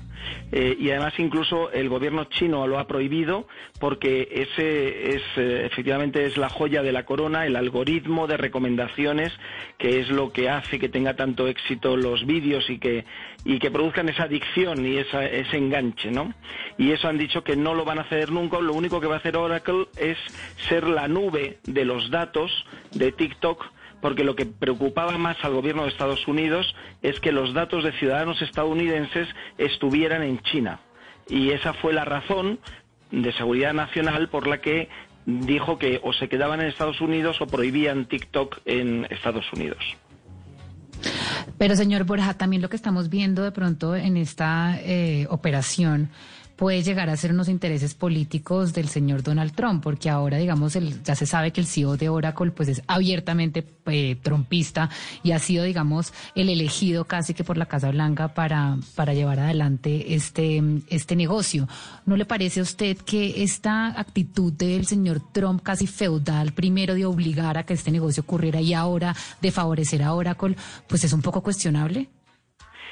Bueno, todo es política. Es decir, detrás de, esto hay una guerra comercial con China, que también hay otros frentes, con Huawei, por ejemplo, con el 5G, porque Estados Unidos está retrasado respecto de China en 5G. Y entonces está poniendo problemas a Huawei para ver si le da tiempo a recuperar el tiempo perdido ¿no? en la vanguardia del 5G. En este caso, China está un poco por detrás de Estados Unidos en inteligencia artificial, pero se están acercando mucho.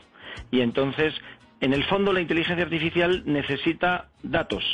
Y lo que no quiere Estados Unidos es que eh, China y las empresas chinas hagan con los datos de ciudadanos de Estados Unidos lo mismo que están haciendo con los ciudadanos chinos, que ya saben ustedes que tienen un sistema de clasificación ciudadana donde lo saben todo de lo que hacen en sus compras, en su ocio, en quién llama, cuáles son los mensajes con unos y con otros, etcétera. Y entonces es un tema de soberanía de datos en el que el gobierno de Estados Unidos, que también es una cuestión política, pues no quiere que los eh, datos de sus ciudadanos acaben en otro país. Pero, pero señor Borja, si bien es un tema político, acá lo que estamos viendo también es un interés particular del presidente Donald Trump. En esta medida no debería ser el presidente de la República el que apruebe o no apruebe esta clase de operaciones. Debería haber un comité independen con independencia, por lo menos política, para poner, digamos, en orden la privacidad de los datos y pues también este proceso de revisión de inversiones Sí. eh, en tecnología extranjera. Porque es que aquí el señor, el señor de, de Oracle tan cercano a Trump, eso sí causa mucha suspicacia. Sí, bueno, pero son dos temas distintos. Yo no quiero decir que no, no, no tengo por qué defender a Oracle. Es eh, un tema de que, por un lado, se fía más porque es de su cuerda el presidente Trump de Oracle que otras empresas de Silicon Valley, pero no era la primera opción. La primera opción era Microsoft que no tiene buenas relaciones con Trump.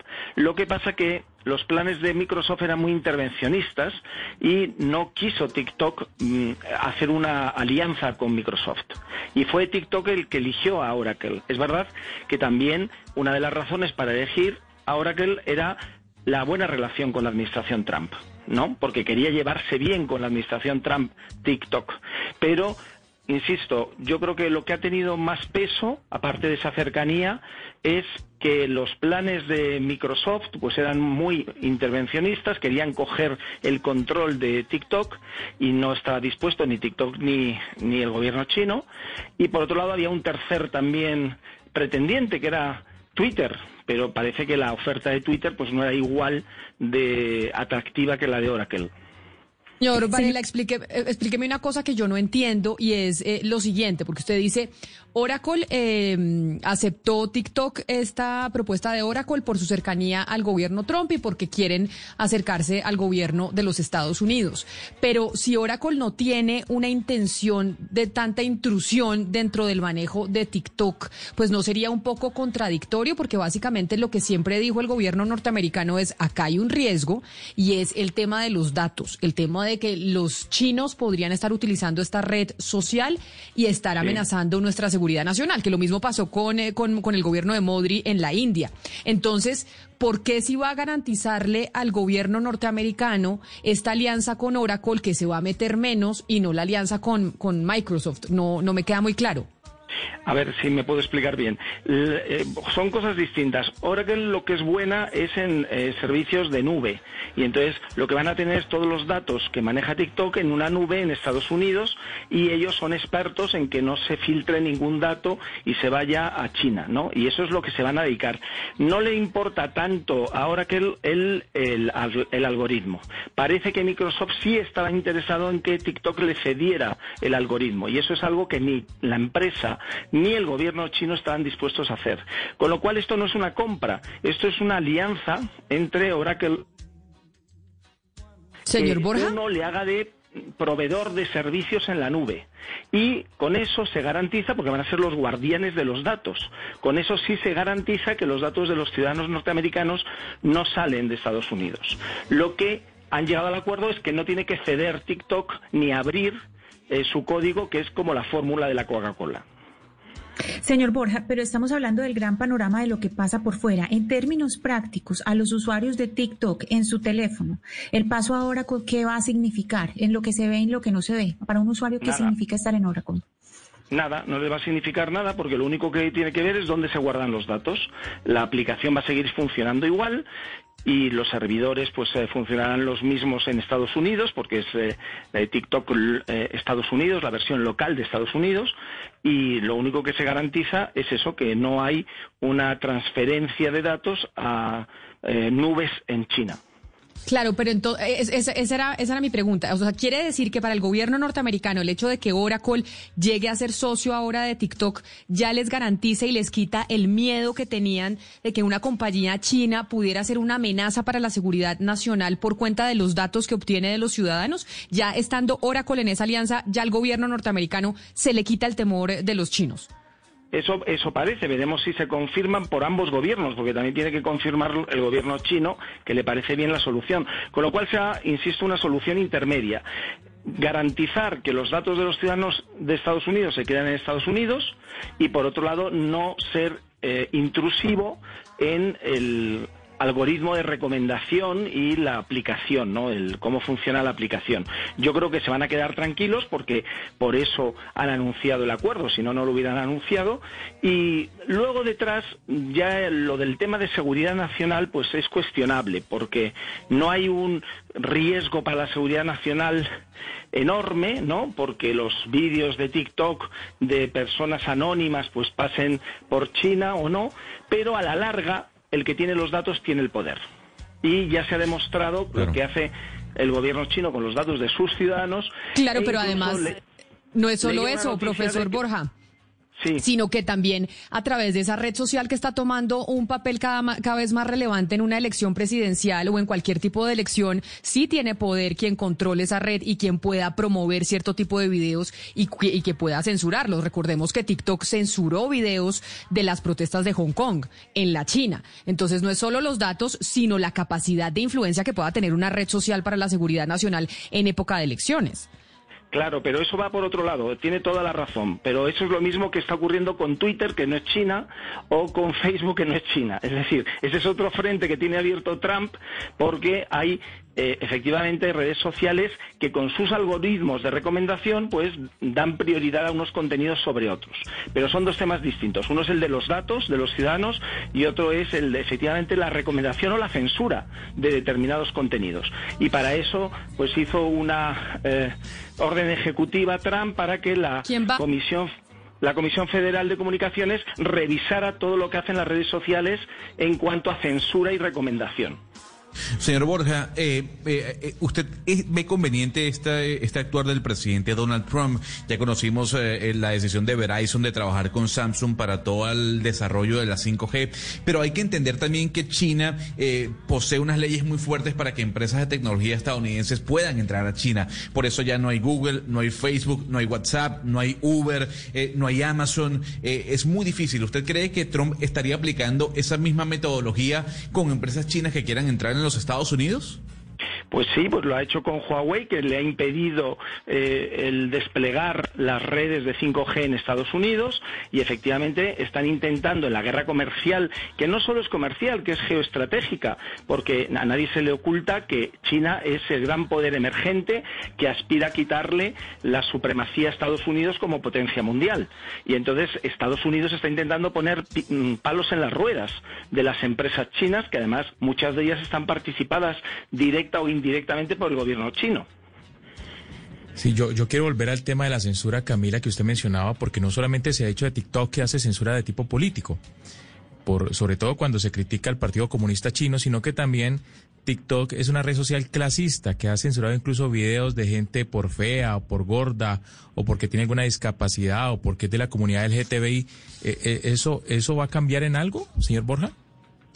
Pues, eh, a ver, yo soy partidario y lo vengo defendiendo, no solo en Estados Unidos, sino en España también, las, las redes sociales que prestan servicios aquí, que tienen que ajustarse a las leyes y a la constitución de cada país en el que presta servicios. Una cosa es lo que hagan en China y nos parecerá mal, y otra cosa es que puedan hacer eso mismo en España, por ejemplo, no nos vayamos a Estados Unidos. Y yo, por mucho que en sus términos y condiciones de uso digan que pueden hacer lo que quieran, las empresas que están en un país o en Colombia tienen que acatar las normas de ese país. Y ahí sí que yo me pondría muy serio y como gobierno les diría, aquí no podéis hacer las cosas que hacéis en China, porque eso va contra los derechos fundamentales. Pues vamos a ver entonces, vamos a ver qué pasa con esto y si aprueban o no aprueban. Pero como usted dice, profesor eh, Borja, pues todo indicaría que los gobiernos ya aprobaron porque si no, TikTok y Oracle no habrían emitido sus comunicados. Profesor eh, Borja Atsuara Varela, abogado y consultor experto en Derecho y Estrategia Digital y además profesor de la Universidad Complutense. Mil gracias por haberse conectado con nosotros aquí en Colombia en Mañanas Blue cuando Colombia está al aire. A vosotros.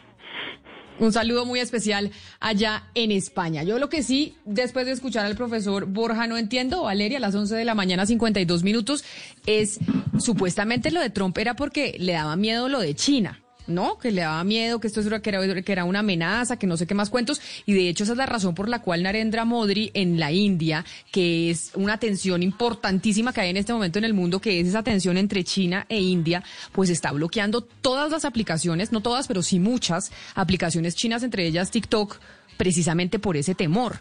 Entonces, ¿será que ya con Oracle el temor se va y, y no sé, se suma y ya no nos importa todo lo que nos venían diciendo durante meses sobre TikTok? Pues más allá de Oracle, lo importante es dónde va a estar la nube, es decir, toda la información que se recoge. Y lo que, digamos, está planteando este acuerdo es que la nube queda en Estados Unidos. Es que hay que recordar que al final, pues en China eh, hubo demasiada presión también para que ByteDance pues no vendiera del todo la operación, porque los chinos también iban a decir, usted no se va a doblegar y les va a dar el algoritmo a los gringos tampoco. Entonces ahí hubo como un, eh, un tiri afloje y llegaron a este acuerdo que aún no ha sido aprobado por el señor Donald Trump, que al final es el que lo tiene que aprobar y después el Congreso, el secretario Munchin se lo va a pasar al señor Donald Trump a ver si le parece o no le parece eh, esta, esta negociación, pero lo importante es que la nube que tiene los datos privados de todos los que utilizan TikTok se quede en Estados Unidos, por ende no pueda ser utilizado por el Partido Comunista Chino. TikTok, bueno, Gonzalo, vamos a ver cuando ya sepamos. Eh, ¿Usted sí lo usa, Gonzalo? ¿Usa TikTok o no usa? No, no, yo no lo uso porque no Ay, me llama la entonces, ¿por qué atención. está tan interesado en. TikTok? Hola. Pues porque yo creo que las nuevas tecnologías forman parte de la cultura pop actual y tenemos que saber de ellas. No podemos vivir en el pasado, Camila. Por eso yo creo en la Ray Allison de Oracle, por eso yo creo en Steve Jobs de Apple, por, ello, por eso eh, eh, el señor Elon Musk es mi pastor. En fin, o sea, yo creo que eso, las, las compañías Eso que están dando es de qué pastor. hablar. Venga, eh, usted, si uno cuando uno juega cuando está chiquito, yo quisiera ser como tal persona. ¿Usted quisiera ser como quién? ¿Como Elon Musk? ¿Ese Yo es como su ídolo? como Elon Musk, eh, es mi ídolo. Yo creo que es la persona más importante en la faz de la Tierra en este momento. Ok, bueno, la verdad es que Elon Musk sí va de 50 años más Está adelante tostado. que nosotros, pero a mí me da me da un poquito de miedo lo del, o sea, ya cuando este señor empezó a hablar que nos conte- que nos conecta el cerebro a unos computadores y que entonces nos va a guardar toda nuestra data del cerebro en los computadores y entonces en 100 años nuestra data va a estar ahí, a mí me dio pavor. Tengo que confesar. o Los sea, pastores, los pastores de Gonzalo son entre el señor Bukele y el señor Elon Musk. O sea, ahí hay como una contradicción ahí rara entre autoritarismo, represión, libertades, vanguardismo, tecnología. Es interesante analizarle los pastores al señor Gonzalo. Yo creo que esa es la demostración de que los seres humanos somos incongruentes, ¿sabe? Yo creo que nos, no, no siempre lleva, no, no, no, si no, de verdad, no, de- en serio, por ejemplo, yo tengo, páreme bolas, el siguiente, tengo un gran amigo, pero gran, gran amigo, que es de la población LGBT.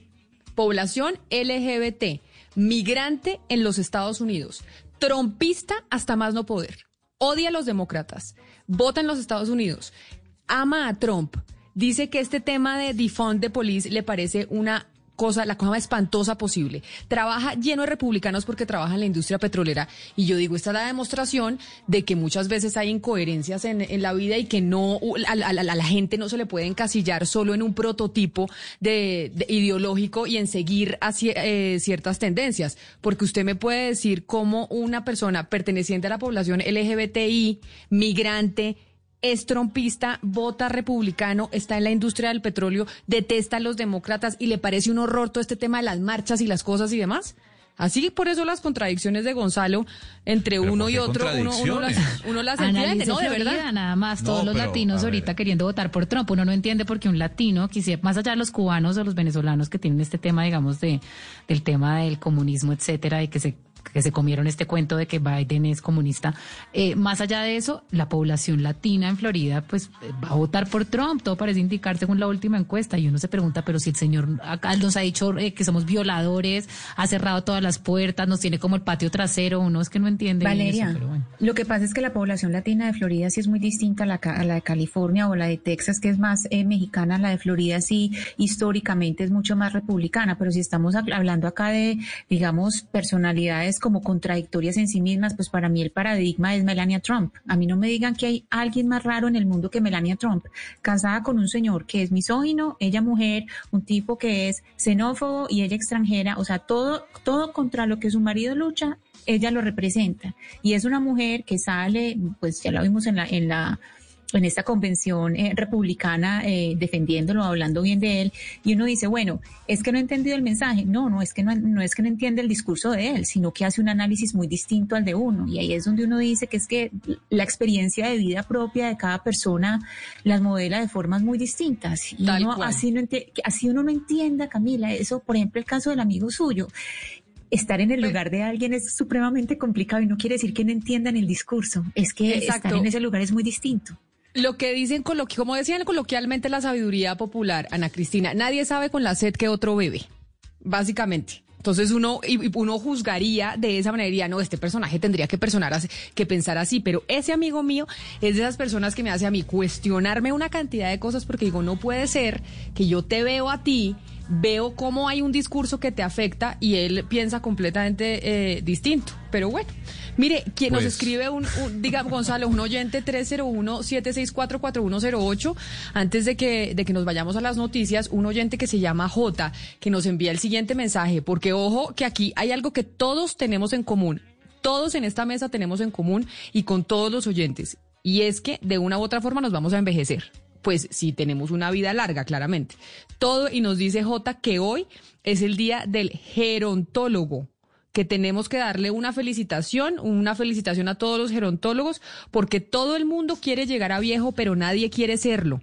Y saber envejecer es una obra maestra de la sabiduría y una de las partes más difíciles del gran arte de vivir. Y que ayudar a envejecer a los semejantes fue una sabia decisión que elegiste para desarrollar a diario. Eso le decimos nosotros a los gerontólogos, o yo, Pombo, un abrazo gigante y en celebrarlos en su día, porque si es verdad lo que dicen, todo el mundo quiere llegar a viejo, pero nadie quiere, nadie quiere serlo. Todos queremos vivir muchos años, pero, pero que es dura la vejez. y- es y dura. envejecer es todo un arte.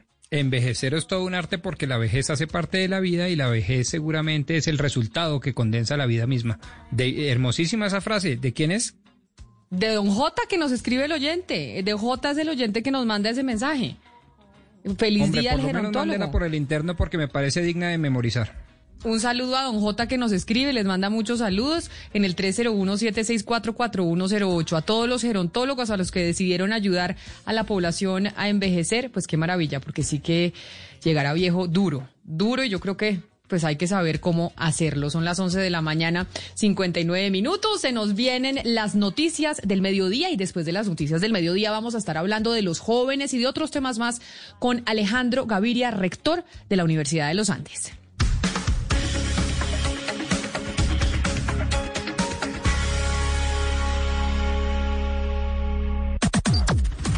Las noticias del mediodía en Mañanas Blue. Son las 12 del día en punto. Les damos la bienvenida a quienes se conectan con nosotros a esta hora para actualizarse con las noticias de Colombia y el mundo a través de Blue Radio. Y llegan las noticias, Eduardo Hernández, para actualizarnos a esta hora. Hola, ¿qué tal Camila? Muy buenas tardes para ustedes, los oyentes de Blue Radio. Atención porque arrancamos con noticia de última hora en el mundo del deporte. La Conmebol acaba de ratificar las fechas para el inicio de las eliminatorias al Mundial de Qatar. Sebastián Vargas. Eduardo Oyentes, tras reunión virtual entre la Confederación Suramericana de Fútbol y el presidente de la FIFA, el suizo Jan Infantino, se ha ratificado el inicio de las eliminatorias a la Copa Mundo de Qatar 2022 para el mes de octubre, entre el 8 y 13 exactamente son las fechas de la disputa de las dos primeras jornadas. Asimismo, eh, se ha anticipado la posibilidad para que la FIFA se comprometa a que los clubes europeos presten a los jugadores para esos compromisos. A eso ha llegado el arreglo entre FIFA y la Colmebol. También eh, tenemos que decir que luego de la ratificación de estas fechas, Colombia jugará entonces la primera jornada el 8 o 9 de octubre en Barranquilla ante Venezuela y el 13 en el Estadio Nacional de Santiago ante Chile, el equipo que dirige el colombiano Reinaldo Rueda. Gracias, Sebastián. Y precisamente a propósito, en Barranquilla habrá una subasta para que alguna empresa reconocida compre el nombre del Estadio Metropolitano, que a su vez es la casa de la Selección Colombia. Eso nos lo explica Ingel de la Rosa. ¿Cómo así? ¿A quién, quién quieren que compre el nombre del Estadio Metropolitano en Barranquilla? El distrito de Barranquilla abrió un proceso de postulación para una subasta que otorgará los derechos de denominación comercial del estadio metropolitano. Como los grandes estadios del mundo, el Coloso de la Ciudadela llevará ahora el nombre comercial de una marca nacional o internacional, lo que trazará el inicio de un gran proyecto de modernización para el estadio, apoyado con recursos de un inversionista privado. De esta manera, el escenario deportivo ganará la posibilidad de obtener ingresos adicionales que permitan su reinversión y desarrollo, así como expandir su reconocimiento de la mano de una marca, que la empresa inversora, por su parte, ganará exposición en un lugar con amplia repercusión mediática. Y lamentablemente no son buenas las noticias de orden público este mediodía. Hay dos atentados contra el oleoducto Caño Limón Coveñas que se registraron en las últimas horas en el departamento de Arauca. Aunque por ahora no hay derrames, se activó un plan de contingencia para verificar la gravedad de los daños. Mayren González. Son dos los atentados contra el oleoducto Caño Limón Coveñas que se registraron en las últimas horas en el departamento de Arauca. El primer evento se presentó en un tramo del tubo ubicado en la vereda La Pava, esto es zona rural del municipio de Saravena, mientras que el segundo ataque contra esta infraestructura se presentó en la vereda La Pesquera, esto es en el municipio de Arauquita. Fue Cenit, filial de Ecopetrol, la empresa encargada del mantenimiento y cuidado de este oleoducto, quien confirmó los ataques y además informó que se activó un plan de contingencia para atender esta situación. Hasta el momento las autoridades no han referido quiénes serían los responsables de estos ataques. Son las 12 del día. Tres minutos, seguimos con las noticias, pero fueron enviados a la cárcel tres personas que estarían relacionadas con las más recientes masacres de cuatro personas en Carmen de Bolívar. La noticia la tiene Silvia Charri. Mira, los capturados son Ramiro José Romero, alias El Perra, Carlos Mario Baños y Manuel Herrera Ariza, alias Mañé. El primero es señalado como presunto autor material de los hechos. Y es que las pruebas de la fiscalía mostrarían que estas tres personas capturadas llegaron a una vivienda donde estaban haciendo un novenario y habrían disparado contra quienes estaban en el lugar indiscriminadamente. Posteriormente huyeron. En el ataque resultaron heridas seis eh, personas que fueron trasladadas al centro asistencial del municipio ubicado en los Montes de María, en donde finalmente fallecieron cuatro eh, personas, entre ellas un menor eh, de edad. Por los hechos, la Fiscalía les imputó cargos por los delitos eh, de homicidio agravado, fabricación, tráfico, porte o tenencia de armas de fuego y lesiones personales. El juez decidió enviarlos a la cárcel. 12 del día, cuatro minutos. Hay noticia importante en el departamento del Meta porque las autoridades allí en Villavicencio capturaron o incautaron, perdón, una tonelada de marihuana proveniente del departamento del Cauca que al parecer iba hacia Venezuela. Carlos Andrés Pérez. La Policía Metropolitana de Villavicencio logró la incautación de una tonelada de marihuana que era transportada en un camión camuflada en medio de naranjas. En este operativo se logró la captura de dos personas, así lo indicó el coronel Luis Quintero, comandante de la Policía Metropolitana de la ciudad. Donde se logra la incautación de una tonelada de marihuana, la inmolación de un vehículo y la detención de dos personas. Esta droga teníamos conocimiento, iba hacia Venezuela, se supone que es para carteles de la droga. Este cargamento está valuado en más de 4 mil millones de pesos y tenía como destino la zona fronteriza entre Arauca y Venezuela. Las autoridades investigan a qué grupo pertenecería esta droga. A propósito, capturaron a dos disidentes del Frente 40 de las FARC también en el Meta. Venían atacando a erradicadores de cultivos ilícitos. Daniela Morales. Los operativos se llevaron a cabo en los municipios de La Macarena y Uribe, donde fueron capturados dos integrantes de las disidencias de las FARC. Se trata de alias Héctor y alias Chola, quienes según el ejército en días anteriores habían atacado a un pelotón del ejército que llevaba a cabo labores de erradicación en estas zonas del país. Estos dos hombres serán sindicados por los delitos de homicidio, fabricación, tráfico, porte ilegal de armas y también por narcotráfico. Según inteligencia, estos hombres están al mando de alias Álvaro Boyaco, comandante del Frente 40 de las disidencias.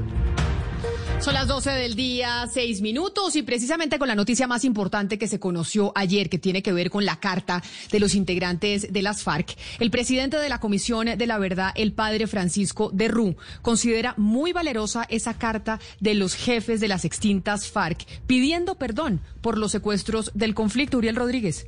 Después de la carta pública que emitió el partido FARC el día de ayer pidiendo perdón sobre los secuestros cometidos cuando estaban en armas, el presidente de la Comisión de la Verdad, Francisco de Rú, escribió un mensaje y dice lo siguiente, la FARC en paz piden perdón público a todos los secuestrados y sus familias por haberles sometido al infierno, arrebatándoles libertad y dignidad.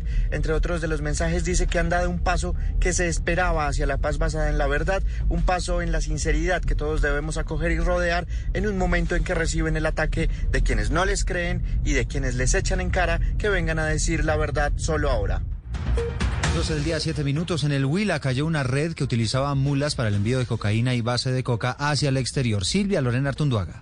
La policía, en coordinación con la Fiscalía, logró desarticular una red dedicada al tráfico de estupefacientes, integrada por 13 personas, quienes contactaban transportadores para llevar la droga a ciudades como Bogotá, Cali, Medellín, Neiva y Florencia, y contactaban mujeres atractivas para el transporte de la sustancia a países como Chile, Ecuador y Guatemala. Coronel Harold Mauricio Barrera, comandante de la Policía del Huila. El estupefaciente era adquirido en el puerto Caicedo Putumayo y transportado en vehículos de carga y automóviles particulares bajo la modalidad de caleta. Llegaban a la ciudad de Pitalito y allí integrantes de la banda la enviaban hasta distintos puntos de distribución. De igual forma, eran contratadas mujeres atractivas para el transporte de la sustancia a países como Chile, Ecuador o Guatemala. Los 13 capturados deberán responder por los delitos de concierto para delinquir y tráfico, fabricación o porte de estupefacientes.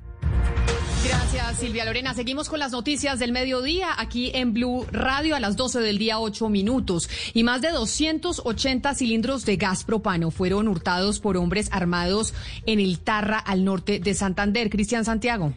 Hombres fuertemente armados interceptaron un vehículo tipo turbo que se desplazaba desde el municipio del Tarra hasta la vereda Santa Fe cargado con cilindros de gas propano. Los sujetos obligaron a los ocupantes a descender del automotor y se lo llevaron con rumbo desconocido. En su interior, según se conoció, se encontraban 100 cilindros de 12 libras y 187 cilindros de 30 libras. Con este caso es el quinto que ocurre en el Catatumbo en contra de estas empresas y justo en zonas con presencia de las guerrillas del ELN y las disidencias del Frente 33 de las FARC, que en los últimos meses han perpetrado atentados terroristas en contra de la fuerza pública en esta zona de norte de Santander. Gracias, eh, Cristian. Y a las 12 del día, 9 minutos, les contábamos, hay varias manifestaciones convocadas para esta tarde en diferentes calles de Bogotá. Pero mientras tanto, los habitantes del barrio El Codito, que queda en el nororiente de la capital de Colombia, reconstruyeron uno de los CAIs que quedó totalmente destruido por las protestas de la semana pasada. La historia la tiene César Chaparro. Un disparo impactó su chaleco antibalas y eso lo salvó de ser uno de los muertos que se registraron en la horrible noche del pasado 10 de septiembre en Bogotá durante los enfrentamientos de ataques vandálicos. Así lo confirma Dubán Sánchez, patrullero de la policía. Pues ella fue más que todo horas de temor, de cierto modo. Pensamos que era un día común y corriente de turno, pero ya comenzó la noche, estas manifestaciones eh, se comenzaron como más agresivas. Él, como otros policías, contó que trató hasta con su vida evitar que los vándalos acabaran con el CAI, que por años le había servido a la comunidad.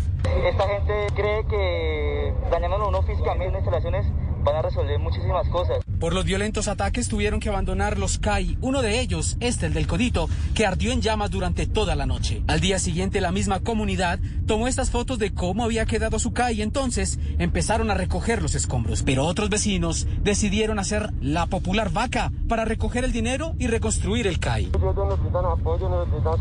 Los mismos vecinos reconstruyeron el CAI y se lo entregaron al barrio en medio de una emotiva Eucaristía. 12 del día, 10 minutos. En diciembre estará lista la totalidad de la obra del puente de José Celestino Mutis que queda en la calle 63 con Avenida Boyacá en Bogotá. Una obra clave para la movilidad de la ciudad que está tan compleja desde hace mucho tiempo. Ya hoy se hizo una primera entrega parcial. La información la tiene Diana Alvarado. Esta obra inicialmente iba a ser entregada en el mes de enero, sin embargo tuvo algunos retrasos según el distrito, motivo de redes de servicios públicos y también por la pandemia. Recordemos que son en total seis carriles, de los cuales se entregaron hoy cuatro, tres sentido occidente-oriente y uno oriente-occidente. Del tema habla el director del IDU, Diego Sánchez Fonseca. Hoy un carril, falta habilitar otros dos carriles que están pendientes básicamente de la ubicación de una tubería. En un mes y medio estarán habilitados los tres carriles en sentido oriente-occidente. Y otras obras que están pendientes ya para Esta obra beneficiará a más de 500 mil personas de localidades como Barrios Unidos, Engativá y Fontibón, con una inversión que asciende a los 103 mil millones de pesos. 12 del día, 11 minutos. Hay varias noticias relacionadas con el COVID-19. Una de ellas tiene que ver con la economía, porque a pesar de que varias cadenas grandes de hoteles ya tienen vía libre para abrir sus puertas, no tienen muchas expectativas de ocupación. Marcela Peña. La cadena Germán Morales reabre hoy 11 hoteles de las marcas BH, BS Suites, B y EK tras cinco meses de cierre y lo harán con varios cambios. Por ejemplo, para facilitar el distanciamiento, los huéspedes tendrán desayuno a través de room service y no habrá buffet. El vicepresidente de la compañía, Alejandro Morales, reconoce, sin embargo, que el arranque es complicado. Un mes de septiembre se logra un 10%, 12% de ocupación. Pensaría que más es imposible. Por esta razón, la compañía llamó al servicio apenas al 20% de sus trabajadores a la espera de que los números mejoren. A las 12 del día, 12 minutos. A partir de mañana en Bucaramanga ya no habrá pico y cédula, pero en el resto de los municipios de Santander sí habrá restricción y dependerá de si la cédula es par o impar. Nos explica Javier Rodríguez. Luego una reunión con empresarios, el alcalde de Bucaramanga, Juan Carlos Cárdenas, levantó la medida del pico y cédula a partir de este miércoles 16 de septiembre y el toque de queda será entre las 11 de la noche y las 5 de la mañana. En los otros 86 municipios del departamento de Santander se mantiene el pico y cédula bajo la modalidad de par e impar. El gobernador Mauricio Aguilar. Para que puedan salir, autoabastecerse, para que puedan realizar actividades comerciales y así también fortalecer la reactivación económica de nuestros empresarios en el departamento. Por recomendación del Comité Epidemiológico del COVID-19, se mantiene la alerta roja hospitalaria en Santander. La noticia internacional. Y en noticias internacionales, científicos de la Universidad de Pittsburgh encontraron un anticuerpo minúsculo que podría neutralizar el COVID-19. Por lo menos una esperanza, Ricardo Espinosa. Se trata de un componente de anticuerpo que es 10 veces más pequeño que un anticuerpo de tamaño completo y se ha utilizado para construir un fármaco conocido como el AB8 para su uso potencial como terapéutico y profiláctico contra este coronavirus, según explica la universidad. El pequeño tamaño, ha explicado a la misma fuente, no solo aumenta el potencial de difusión en los tejidos para neutralizar mejor el virus, sino que también permite administrar el fármaco por vías alternativas, incluyendo la inhalación. Es importante destacar que no se une a las células humanas y es una buena señal así de que no tendrá efectos secundarios negativos en las personas. El AB8 fue evaluado junto con científicos de la Universidad de Carolina del Norte en Chapel Hill y la rama médica de la Universidad de Texas en Galveston, así como la Universidad de Columbia Británica. Y no solo tiene potencial como terapia para el COVID-19, sino que también podría usarse para evitar que las personas contraigan infecciones por el virus, afirma el coautor del estudio, el doctor John Mellors, jefe de la División de Enfermedades Infecciosas de la Universidad de Pittsburgh. Ricardo Espinosa, Blue Radio. Y la noticia también se centra en Estados Unidos, exactamente en Washington, en la Casa Blanca, porque esta hora se firma un pacto de paz histórico. Eh, Israel firma un acuerdo con Bahrein y con Emiratos Árabes Unidos, un acuerdo además que pone al presidente Donald Trump como un artífice de la paz en Medio Oriente.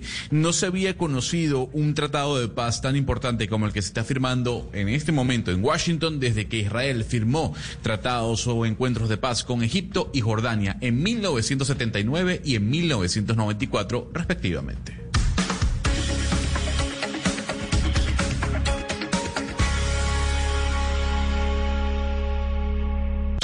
Una señal que se enlaza. Regiones conectadas a través de un dial A partir de este momento, Oscar Montes, Ana Cristina Restrepo, Hugo Mario Palomar, Valeria Santos, Gonzalo Lázari, Rodrigo Pombo y Camila Zuluaga analizan y debaten el tema del día. El tema del día. Colombia está al aire. Y a las 12 del día, 15 minutos, nos conectamos con todo el país después de las noticias del mediodía para adentrarnos en nuestro tema principal, en nuestro tema del día, en donde hoy tenemos un invitado de lujo, el cual ya está recibiendo muchas preguntas de parte de los oyentes que nos escriben a través del 301-764-4108. Les respondo que ya hemos recibido sus preguntas, que las vamos a tener en cuenta en esta conversación que tendremos con el rector de la Universidad de los Andes, Alejandro Gaviria, sobre los jóvenes. Y la hemos titulado ¿Y los jóvenes qué? ¿Por qué razón vamos a hablar de los jóvenes y por supuesto de muchos otros temas? Pues porque los jóvenes hoy son una población supremamente vulnerable.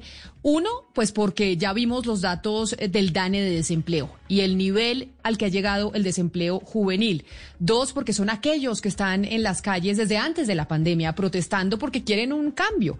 Y básicamente son los que están recibiendo la represión de parte de las autoridades. Y como rector de una de las universidades más importantes del país, pero como exministro, ministro, también como escritor, pues nos parece importante tener una conversación con él. Rector Alejandro Gaviria, mil gracias por estar conectado a esta hora con nosotros hoy aquí en Mañanas Blue cuando Colombia está al aire. Muchas gracias Camila por la invitación. Saludos a todos quienes nos acompañan y bueno, aquí contento de poder compartir una conversación interesante con todos. Y, mire, y, empiezo a hacerle esa, esa gran pregunta que le preocupa, yo me imagino que a usted como rector de una universidad, pero a los padres de familia y a los jóvenes sobre el desempleo juvenil. Es que el nivel de desempleo juvenil en el que estamos de verdad es preocupante porque es una población que está saliendo de las universidades, está graduándose de los colegios, de los colegios entrando a un mercado laboral casi que inexistente para ellos en una, en una economía que está en crisis. ¿Tenemos posibilidad de hacer algo para que baje el desempleo juvenil o no? ¿O básicamente estamos pues afectados por la, por la recesión económica que se nos vino por cuenta del coronavirus? Yo primero, Camila, yo eh, para compartir con los oyentes un poco las cifras, el desempleo juvenil en Colombia supera el 30%. Hay algunos lugares, sobre todo zonas urbanas de nuestro país, porque ha afectado sobre todo el desempleo a las eh, ciudades grandes en algunas zonas de Bogotá, yo creo que el desempleo juvenil supera fácilmente el 50%. Esto es la mitad de los jóvenes no están buscando trabajo y no logran conseguirlo. Uno podría decir que tenemos el peor mercado laboral para los jóvenes en una generación. Entonces es tal vez uno de los problemas sociales más ingentes, más urgentes que tiene nuestro país. Y yo creo pensando en soluciones hay dos. Una es apostarle a una recuperación de la economía que probablemente va a ser parcial el año entrante y segundo, un conjunto de reformas que pasan por reformas a nuestras reglas laborales que podrían dar un incentivo adicional para que el sector privado, sobre todo, eh, pueda emplear más jóvenes en nuestro país. También vienen las medidas de mediano y largo plazo que pasan por el sector educativo por la preparación de los jóvenes, por el tipo de habilidades que se están formando, por ejemplo, en las universidades, que muchas veces no guardan concordancia con aquellas que esperan los eh, empleadores. Eh, yo quisiera, en todo caso, como primera parte de la respuesta, decir, Camila, este es tal vez uno de los principales problemas de nuestro país, enfatizar el elemento, la dimensión urbana y enfatizar también la conexión entre lo que está ocurriendo en las calles en Colombia y este desplazamiento socioeconómico de buena parte de la juventud de nuestro país. Ahí entonces le pregunto sobre lo que está ocurriendo en las calles en Colombia, porque a veces pareciera que incluso un sector de la ciudadanía y de nuestras propias autoridades creyeran que aquellos que están en las calles, que, que en su gran mayoría son jóvenes, son una mano de vándalos por ahí y hay otros que dicen, oiga, no, tal vez son jóvenes que están enfrentando una situación muy compleja porque están sin ningún tipo de, de, oportunidad. ¿Si hay esa relación o no? Claramente hay un descontento social que no viene de ahora, que venía del año pasado. Yo mirando las cosas un poco más eh, panorámicamente, Camila, uno podría decir que en este momento estamos viviendo tal vez una especie como de ruptura intergeneracional, yo la llamaría de esa manera, unos jóvenes que tienen una ansiedad muy grande sobre el futuro, que se niegan a compartir los valores de sus padres muchas veces, esa ansiedad sobre el futuro no solamente eh, tiene que ver con el mercado laboral, sino que tiene que ver con la crisis climática y esa incapacidad que tienen de imaginarse un futuro mejor, un futuro distinto, de investir un futuro. Eh, hay también en el país entre los jóvenes una especie de desilusión. Yo creo que muchos de ellos pensaban que los acuerdos de paz imperfectos, lo que sea, iba a abrir un país distinto, que íbamos a imaginarnos la posibilidad de construir colectivamente, de tener narrativas esperanzadoras. Eso no se está viendo y los jóvenes son los que de alguna manera manifiestan esa indignación de manera eh, más clara. Entonces yo creo que hay un conjunto de factores, puede haber, y, así lo han dicho las autoridades, yo no tengo toda la evidencia, también participación eh, deliberada de algunos grupos ilegales pero reducir la complejidad del fenómeno simplemente a que estos son unos vándalos, son, son simplemente unos grupos ilegales que tienen, eh, que quieren simplemente desestabilizar las ciudades de Colombia sería una sobresimplificación sin duda. No me cabe duda que eso es una sobresimplificación. Rector, en, en, su libro alguien tiene que llevar la contraria cuando usted habla eh, contra los predicadores falaces. Hay una parte en que lo cito, dice las sociedades fundadas sobre el fundamentalismo moral, lideradas por restauradores éticos, terminan casi siempre sumidas en el caos, alejadas de la convivencia civilizada. Y le quería preguntar precisamente por eso, por los liderazgos en este momento. Es decir, no solamente eh, el liderazgo en la Casa de Nariño, sino eh, los, los líderes que en este momento tenemos. Sí, yo, yo veo eh, un poco en la Cristina eh, esa incapacidad, ya lo dije, pero voy a utilizar la palabra que he utilizado varias veces en la universidad estos días, esa incapacidad de construir una narrativa esperanzadora, esa incapacidad también de en esos discursos incluir a los otros, de no juzgar a quienes piensan distinto como personas que están en una inferioridad moral a lo que estamos haciendo nosotros. Yo le temo a esos liderazgos fundados desde una especie de moralismo excluyente. Yo creo que esas frases grandilocuentes que tú acabas de leer ahora me parecen así, eh, oyéndolas aquí. Yo creo que era una protesta contra eso, con eh, la necesidad de tener liderazgos que enfaticen el pluralismo. Esto es la necesidad que en una sociedad democrática coexistan ideas distintas e incluirlos de manera deliberada y permitir ese eh, diálogo que va a ser desordenado, que muchas veces va a ser caótico, pero que caracteriza las democracias. Entonces, esas frases yo no quiero presentarlas como clarividentes, pero en el fondo era una protesta contra eso, contra los liderazgos sobresimplificadores, con los liderazgos excluyentes y con ese discurso moralista que muchas veces termina siendo un discurso hipócrita, porque eh, en el fondo es disfrazar de cierta superioridad moral una ansia de poder. Pero a propósito de liderazgos, eh, rector, eh, uno habla con los jóvenes en Colombia y encuentra que en política ellos están polarizados, tanto como los mayores o como el resto de los colombianos, pero, pero además porque unos influenciados están por por esos sectores que hacen política, eh, la política del terror y otros por los que hacen la política de la anarquía. ¿Usted no cree que puede existir un término medio, una opción de centro, una alternativa que conquiste a los jóvenes en Colombia? Yo creo que yo veo, Oscar, de, las dos partes, ¿no? Yo veo algunos polarizados, algunos metidos en la misma división política, en esa radicalización que ha caracterizado no solamente la política colombiana, sino la política mundial por muchas razones, incluida estas nuevas tecnologías de información y estas capacidad que tenemos hoy de, desinformar y generar teorías de conspiración todo el tiempo. Veo en otros jóvenes un discurso político más sofisticado, más aterrizado, más consciente, más capaces de entender las dificultades y posibilidades del cambio social. Y yo veo como lo siguiente, hay como una doble vía en la política, ¿no? Uno podría aquí plantear una especie de disyuntiva que es la siguiente, ¿es la polarización política la que está llevando a la polarización de la sociedad o es al revés? Es una sociedad polarizada que se refleja a su vez en la polarización política. A mí me preocupa, Oscar, que esa polarización de la política, esos discursos divisivos y destructivos van contaminando la sociedad y meten a todo el mundo en esta especie de frenesí. Y ahí es donde, volviendo a retomar la pregunta de Ana Cristina, yo creo que sí hacen parte, hacen falta liderazgos que sean un poco más eh, moderados en el sentido de no solamente ser incluyentes, sino tener la capacidad de entender la complejidad de todos estos fenómenos, porque no podemos caracterizar lo que está ocurriendo en Colombia con una sola narrativa. Mire, yo ya voy a permitirle que mis compañeros le sigan preguntando, doctor Alejandro Gaviria. Sin embargo, es que tengo el chat lleno de preguntas y hay una pregunta coincidente. Hay una pregunta coincidente y recurrente de muchos. Y ya que estamos hablando de liderazgos, yo sé que usted está muerto la jartera de que le pregunten y le pregunten. Pero ¿qué hacemos si la gente sigue preguntando? Y es, óigame, Alejandro Gaviria se va a prestar para lanzarse a la presidencia, para un proyecto político con miras al 2022, ya que hablan y dicen, bueno, hay que hacer mucho, hay que buscar liderazgo, liderazgos, él está dispuesto no está dispuesto. Y tengo más de 15 preguntas de diferentes mm. oyentes que quieren preguntarle eso. Por eso es que como está hablando de liderazgo de una vez para quitarnos esa pregunta de encima, se la hago. Yo voy a hablar con toda sinceridad, Camila. Yo he sido rector de la Universidad de los Andes por un año, me posesioné a finales de julio del año pasado.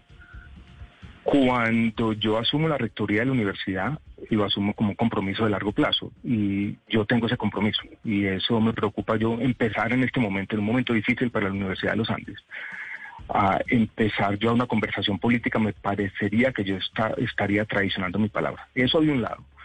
Lo segundo, en mi trayectoria profesional como académico y como una persona que ha tratado de tender puentes y llevarle las ideas de la academia al debate público, que me gusta hacer eso, me gusta participar en la controversia, me gusta estar en el debate público, no me gusta la torre de marfil de la academia por allá pensando en otra cosa y la sociedad en un camino diferente.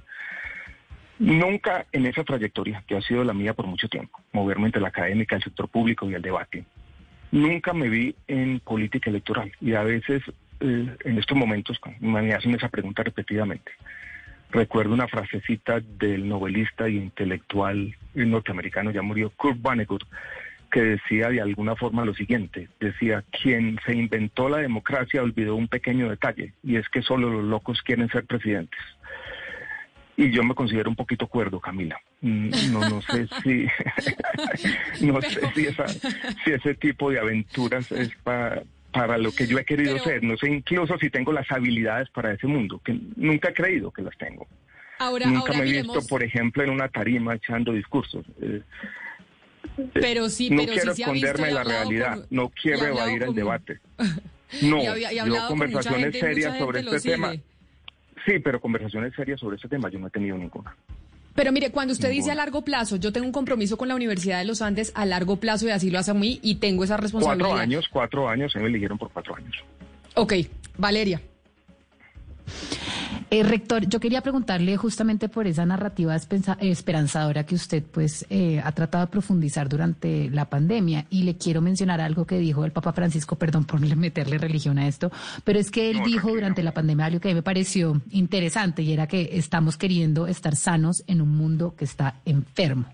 Y yo quiero preguntarle si usted con esta narrativa esperanzadora comparte esta visión del Papa Francisco en que a los jóvenes y el mundo en este momento pues les estamos dejando un mundo enfermo. El mundo eh, casi literalmente está enfermo porque yo creo que la crisis climática está ahí, la pérdida de biodiversidad es una catástrofe. Pero, Valeria, yo creo que al mismo tiempo tenemos que mantener lo que yo llamaría un optimismo de la acción, o sea, ser capaz de entender los problemas, ser capaz de diagnosticarlos de manera cruda, si se quiere, pero no podemos caer en la resignación. Yo tuve que dar un discurso hace tres semanas, virtual, la primera ceremonia virtual de la Universidad de los Andes en 70 años de historia, y dije allí una frasecita que podía sonar autoayuda, pero en el fondo la sentía, y era lo siguiente, la resignación en todo caso con ese mundo enfermo nada logra. El optimismo al menos nos da algunas alternativas. Y yo, eh, de alguna manera, la forma como yo trato de abordar estos temas es buscar lo que yo llamaba en otros escenarios como resquicios de posibilismo. De pronto ese mundo enfermo no tiene remedio, pero tenemos que tener formas de resistencia, formas de lograr en algunos ámbitos que van a ser más estrechos, no a escala global, de hacer la diferencia. Entonces, yo no me resigno. Valeria, yo creo que lo que yo trato de hacer desde la academia es eso, plantear en medio de una sociedad que está enferma de muchas dimensiones y está enferma también de polarización, una enfermedad, una sociedad que en muchos ámbitos, no solamente en Colombia, se olvidó de dialogar pero no podemos caer en una resignación. Entonces, ya el mundo como un enfermo terminal y nosotros simplemente dejamos de luchar, no puede ser. Yo creo que la resignación tampoco había había una esperanza Había una esperanza durante esta pandemia de que íbamos a volver mejor, que la construcción y reconstrucción de este mundo y de la, devastación económica iba por lo menos a generar una conciencia pues en, en, los liderazgos y en los presidentes de, de, generar, digamos, por lo menos una economía más limpia, verde, sostenible, etcétera. Y lo que estamos viendo en esta reconstrucción es que esas palabras no aparecen por ningún lado. ¿Usted cree que esto no nos va a servir de nada? Yo participé en un grupo académico de 25 académicos globales que se llamó la Comisión Lancet Incluso hoy se publicó el reporte y ahí se vuelve en la última parte de ese reporte, que es un reporte como de 30 páginas, sobre algo parecido a lo que tú estás diciendo, Valeria, y es cualquier forma de imaginarnos el futuro tiene que partir de un contrato social distinto, que tenga la sostenibilidad en el centro y también la generación de empleo, sobre todo para los jóvenes, volviendo al principio de la conversación. Yo no creo que podamos simplemente renunciar a eso. Yo creo que es una idea difícil de llevar a la práctica, es más fácil decirla que implementarla, pero tiene que estar ahí y tiene que estar ahí como no solamente un propósito de los presidentes o de los gobiernos, sino de la sociedad entera, incluido por supuesto el sector privado. Entonces yo vuelvo sobre lo mismo. Ah, yo creo que la necesidad que tenemos de no renunciar y mantener, voy a decirlo de esta manera, no sé si es una retórica, alguien dirá que estoy ya en papel de Paulo Coelho, pero el optimismo de la acción yo creo que es fundamental. Oiga, acudo al, al, intelectual exquisito más, que allá, más allá que, al político que ojalá nunca sea. Y, sobre el tema último, doctor Gaviria, el tema del, del contrato social distinto, de cambiar el, el paradigma del contrato social, yo quisiera hacerle una pregunta y, entre otras cosas, si esta comisión de sabios y expertos de alguna manera la tocó. ¿Usted cree que eh, eh, la, digamos, la causa última del desacuerdo social y de esta forma de satanización a través de moralismos excluyentes, como nos los explicaba usted, eh, no tienen como génesis la interinidad territorial? Es decir, esa frase muy manida de que en este país tenemos que caber todos, lo cual es cierto, pero no necesariamente unidos. ¿Por qué todos unidos cuando podemos caber todos, pero quizás desunidos? No, yo creo que, primero, yo creo que yo veo dos puntos ahí, Rodrigo, que tal vez habría que diferenciar. El uno es el pluralismo, o sea, caber todos pensando distintos, sí. Desunidos también, pero primero tolerándonos, o sea, no podemos suprimir a los otros. Y yo quisiera ir incluso un poco más allá de la tolerancia, que es tal vez un objetivo bastante estrecho, respetándonos también. Y tratando en algún momento en ese diálogo, y yo sigo creyendo en la utopía de la democracia deliberativa, aprendiendo de los otros y aprendiendo de las ideas distintas. Eh, es un ideal y tal vez suena a utopía, pero es, sí, estamos estamos desunidos, no podemos pensar igual, pero aprendemos, aprendamos primero a tolerarnos y con el tiempo tal vez esa tolerancia nos va llevando a un paso más arriba y es el respeto. Claro, claro, lo decía entre otras cosas de manera muy lúcida John Stuart Mill en el siglo XIX, claro, hay que pasar del nivel de la tolerancia al nivel del respeto, pero de nuevo, el tema de la interinidad territorial, quiero referirme con esto, profesor Gaviria, profesor Alejandro Gaviria, al tema de la unión en el marco de un mismo Estado. Por ejemplo, la imposición de una visión occidental, europeísta, casi que blanca, casi que machista, frente a las culturas eh, tradicionales, a las culturas indígenas, palenqueras, raizales. ¿Por qué, ¿Por qué insistir en vivir en un mismo estado cuando podemos vivir mucho más armónicamente en distintos estados dentro de un mismo territorio? Yo creo que lo que tú estás diciendo, Rodrigo, es respetar cierta autonomía territorial. Yo estoy de acuerdo con esa idea. Y voy a aprovechar un poco lo que tú acabas de decir para hablar y responderle a Valeria y a Camila, tal vez, que yo creo que han planteado eh, este tipo de preguntas. ¿Qué significa eso de la narrativa esperanzadora? Acaba de salir publicado un libro en Estados Unidos de un antropólogo canadiense que quiere mucho Colombia, autor tal vez de uno de los libros más importantes sobre nuestro país. Es el libro que se llama El río, Wade Davis escribe un libro sobre el río Magdalena. Y uno lee ese libro y lee lo de Chiribiquete, por ejemplo, y se da cuenta que tal vez el papel de Colombia en el mundo, la narrativa esperanzadora para el futuro, esa narrativa incluyente que le puede dar una esperanza y una ilusión a los jóvenes, es una que celebre una superposición que básicamente define nuestro país. La superposición de una gran biodiversidad y de una gran diversidad cultural que además le canta a esa biodiversidad. Yo creo que esa idea de Colombia como un país diverso culturalmente, con una gran biodiversidad que tenemos que proteger entre todos. Y que ese va a ser básicamente nuestro legado para el mundo en el siglo XXI. Es una narrativa que yo vi abriéndose algunas posibilidades hace unos años, pero que parece cerrarse ahora, porque tenemos la misma incapacidad en la periferia de nuestro país de integrarnos a la economía global. Y entonces estamos empeñados no solamente en matar los líderes en las regiones, sino en deforestar nuestro país.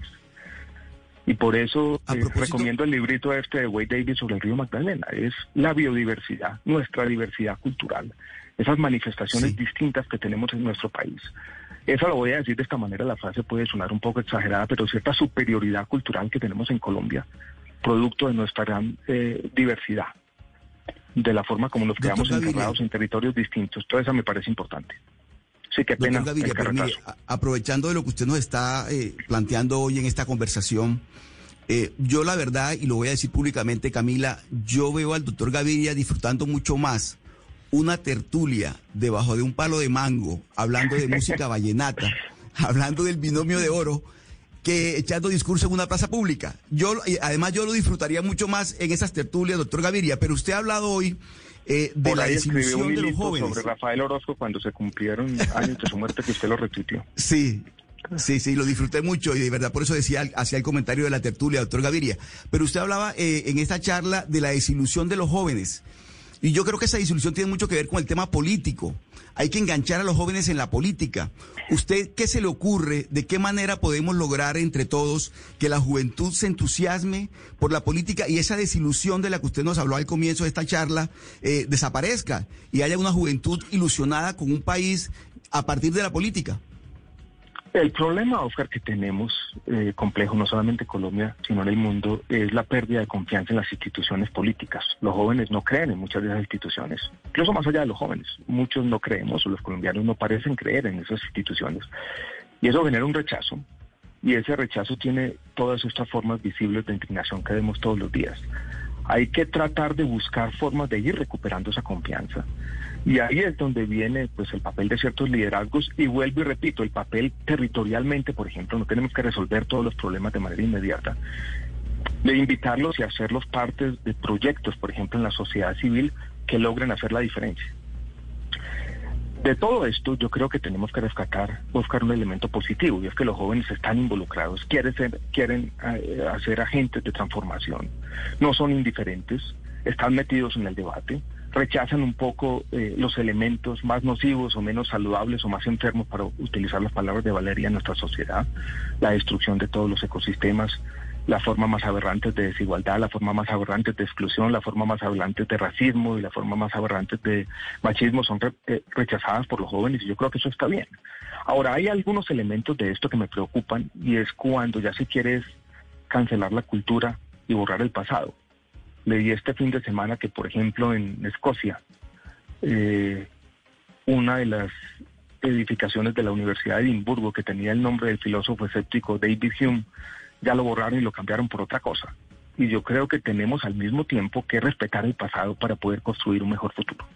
Pero entonces eso quiere decir, por yo, yo por lo que le entiendo, eh, rector Gaviria, es que usted no está de acuerdo con este movimiento que empezó en los Estados Unidos, con lo del Black Lives Matter, en donde decían hay que derrubar, eh, tumbar estatuas porque estamos eh, haciendo apología a los esclavistas, estamos haciendo apología a quienes fueron racistas. Y eso lo estamos viendo en universidades muy importantes del planeta, en donde incluso están sacando em, estatuas y conmemoraciones de académicos y demás. Usted dice, con eso no estamos de acuerdo, a pesar de de que hay muchos académicos del mundo y colegas suyos que sí están en esa línea y muchos que están en esa, en esa cultura de la cancelación. Yo con la cultura de la cancelación entendida de manera maximalista no estoy de acuerdo. Y que no podamos ni siquiera revisitar los clásicos de la cultura. Yo no sé si hay, si hay una estatua en una ciudad particular de un racista que es divisoria, pues no me opondría a eso pero que borremos la cultura y que básicamente borremos el pluralismo del debate público. No estoy de acuerdo, de ninguna manera. Yo creo que incluso las universidades tienen que estar abiertas a casi todas las ideas. Habrá unas eh, racistas que mm, no tienen lugar en el debate público, pero yo no estoy de acuerdo con la cancelación de la cultura ni con esa pretensión inútil de borrar el pasado.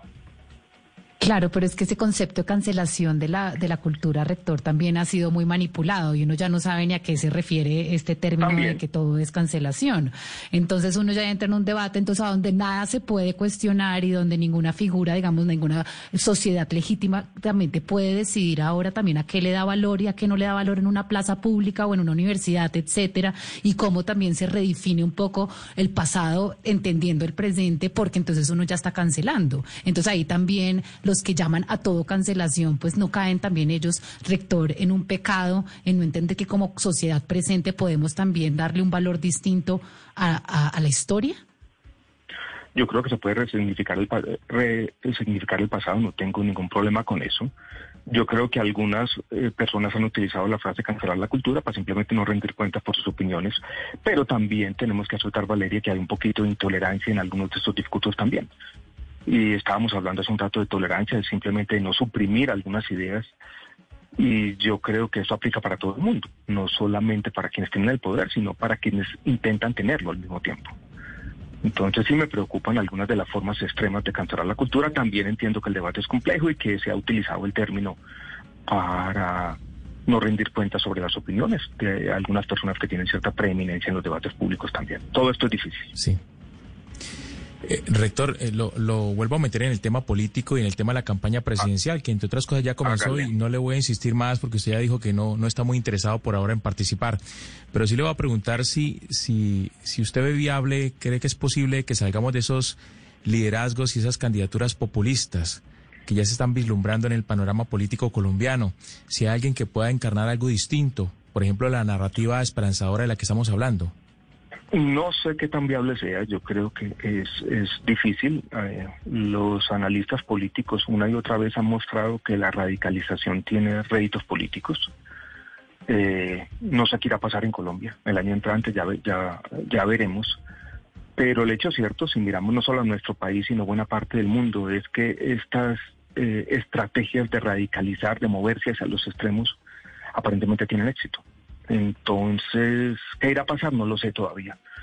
Ya, ya eh, iremos viendo, pero incluso hubo un estudio que publicó la revista Semana hace eh, dos o tres semanas sobre un conjunto de investigadores, incluso que no vienen de la ciencia política, sino de la ingeniería, mostrando que tal vez la predicción más acertada que uno podría hacer sobre lo que va a ocurrir en Colombia es que la radicalización y esa polarización incluso se exacerbe, continúe en lugar de aliviarse. Pero entonces hablemos de ese futuro y de lo que viene para Colombia y ahora apelo a usted como economista, doctor Alejandro Gaviria, y es porque estamos eh, tratando de consultar a aquellos que pueden hacer algún tipo de predicción, si bien eh, a veces no se cumplen la mayoría de las veces, pero bueno, y es ¿Qué, se nos viene en términos económicos eh, para el país? Porque hay unos que tienen una, una visión un poco más optimista, pero vemos lo que pasó con las manufacturas y es peor de lo que pronosticaban eh, los economistas. ¿Usted cree que esta crisis nos va a durar cuánto tiempo? Yo creo, Camila, que va a haber una recuperación parcial el año entrante. Eh, creo que la tasa de desempleo no va a disminuir rápidamente, que vamos a estar en niveles de desempleo cercanos al 20% por buena parte de incluso del año entrante. Yo creo que hacia el futuro el país tiene tres, o grandes problemas. Eh, primero, eh, un problema fiscal, que va a ser también una restricción muy importante para el próximo gobierno, que va a tener una, eh, grandes problemas sociales con poco margen de maniobra fiscal, porque las cuentas públicas están muy desequilibradas. Segundo, la necesidad que tiene el país de reinventarse, o sea, de hacer una transformación productiva. Ya sabemos que el carbón y el petróleo no son el futuro, pero han sido los productos principales de exportación de nuestra economía. O sea, el gran desafío económico para la década, esta tercera década del siglo XXI es eso, es una transformación productiva distinta y el tercer punto, lo hablábamos, es de ese contrato social. Colombia necesita una mejor reforma tributaria más progresiva y más justa. Colombia necesita un mejor sistema de pensiones más progresivo y más justo. Colombia necesita, y así se está viendo, una forma de incluir en su contrato social a muchos que estaban por fuera, porque fuimos capaces, por ejemplo, en esta coyuntura de focalizar algunos subsidios en los más pobres, pero había una población sándwich en la mitad que cuando perdió el empleo se quedó sin nada ahí hay una necesidad también de redefinición de ese contrato social. Esto, por supuesto, es muy fácil decirlo, más difícil llevarlo a la práctica. Pero los desafíos de la economía colombiana son de corto plazo, pero también de mediano plazo. Rector, ya que usted habla de esta coyuntura específicamente, usted ha sido un poco crítico de las actitudes casi que autoritarias que han tomado muchos gobiernos de pronto, incluyendo el nuestro, en esta pandemia. Yo quiero preguntarle porque usted también ha criticado pues estos, digamos, modelos que al final han sido los que hicieron que muchos líderes tomaran pues las decisiones y modelos que hoy estamos viendo que no fueron del todo certeros. ¿Usted cree que el mundo hay muchos líderes y casi que el planeta entero pues tomó una actitud demasiado radical, casi que esquizofrénica en esta pandemia, que es lo que nos va a tener con estos efectos económicos? Yo sí creo, Valeria, que tuvimos de pronto excesos, que hubo excesos autoritarios, que la pandemia fue una justificación, una disculpa para muchos gobiernos, no solamente en América Latina, sino en buena parte del mundo, para aumentar su poder sin ningún tipo de evidencia. Yo creo incluso que algo de lo que está ocurriendo en Colombia tiene que ver con la forma como sobreregulamos la eh, presencia de los ciudadanos en los espacios públicos. Yo creo que le dimos una licencia a los policías para abordar a todo el mundo sin necesidad. Cualquier ciudadano tranquilamente caminando en la calle ya era sospechoso. Eso aumentó los conflictos que tiene la fuerza pública con los ciudadanos de manera innecesaria. Yo creo que los toques de queda que hubo por todo el país no tenían ningún sentido. Eh, leí una frase hace por ahí dos o tres meses, cuando esto estaba comenzando, en medio de los primeros debates de una ONG, que si la memoria no me falla se llama Temblores, que dijo por allá, un virus no se combate a bolillazos. Yo creo que tenían toda la razón. Me parece que incluso la Corte Constitucional ha sido tímida en sus pronunciamientos, en esta eh, concentración de poder innecesario. Y vuelvo y repito, si a uno le suma esto un código de policía que me parece que llevó también a un exceso de conflictos entre la fuerza pública y los ciudadanos, y a una nueva política antidroga que también criminaliza de manera subtricia la dosis mínima, tenemos en parte, un fenómeno complejo que tampoco quiero sobresimplificar, tenemos en parte la explicación de esta, eh, este fenómeno donde se está creando una especie de envalentonamiento de la policía o de la fuerza pública en contra de los ciudadanos. Sí. Rector, usted habla y, acaba de enumerar una cantidad de reformas que, que dice usted deberían producirse en Colombia para salir de la crisis en la que estamos. Habla usted de reforma pensional, eh, laboral, eh, tributaria y demás, pero, pero ¿por qué no habla de educación? Es que, ¿por qué en Colombia no se habla de educación mm. cuando, cuando pues siempre se ha dicho, es la única posibilidad que tienen las sociedades de salir adelante, de progresar. Tal vez no lo digo eh, porque más que una reforma eh, legal, una reforma normativa, una nueva ley, yo creo que lo importante en la educación primero es un cambio eh, cultural, algo que ocurre no en las leyes formales, sino en la mente de las personas, que pasa por una mayor preocupación de la gente por la educación. Y voy a aprovechar esta pregunta para traer a cuento lo que ha pasado con la educación ahora en la pandemia. A mí me ha preocupado y también le he manifestado públicamente una y otra vez la facilidad con la que la sociedad colombiana, y lo mismo ha ocurrido en otros países, eh, Camila, apagamos la educación.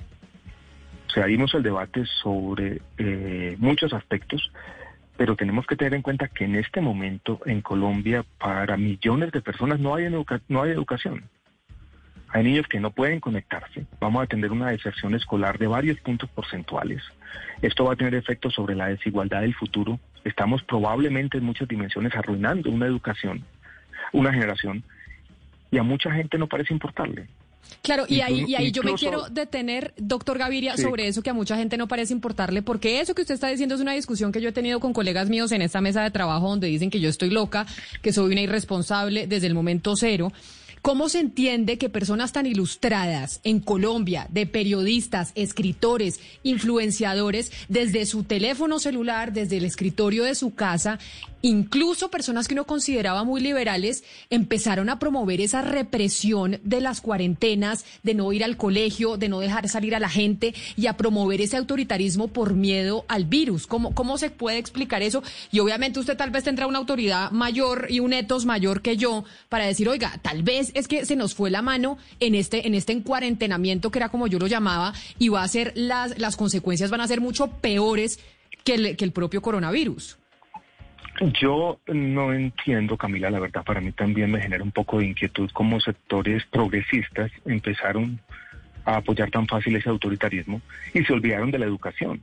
O sea, la educación, la salud mental, las libertades individuales ha sido en los ejes de cualquier discurso progresista. Y por alguna razón en, la, en la pandemia nos olvidamos de eso. Yo, por ejemplo, traté de decir una y otra vez en mis pronunciamientos públicos desde hace un mes que yo entendía cierta restricción en medio de una pandemia de las libertades individuales, pero que la carga de la prueba siempre debe estar en quien restringe las libertades y que cualquier restricción debe ser razonada, proporcional y transitoria y que el control constitucional y el debate político deben ser intensos, pero nada de eso ocurrió y a mí me preocupa también.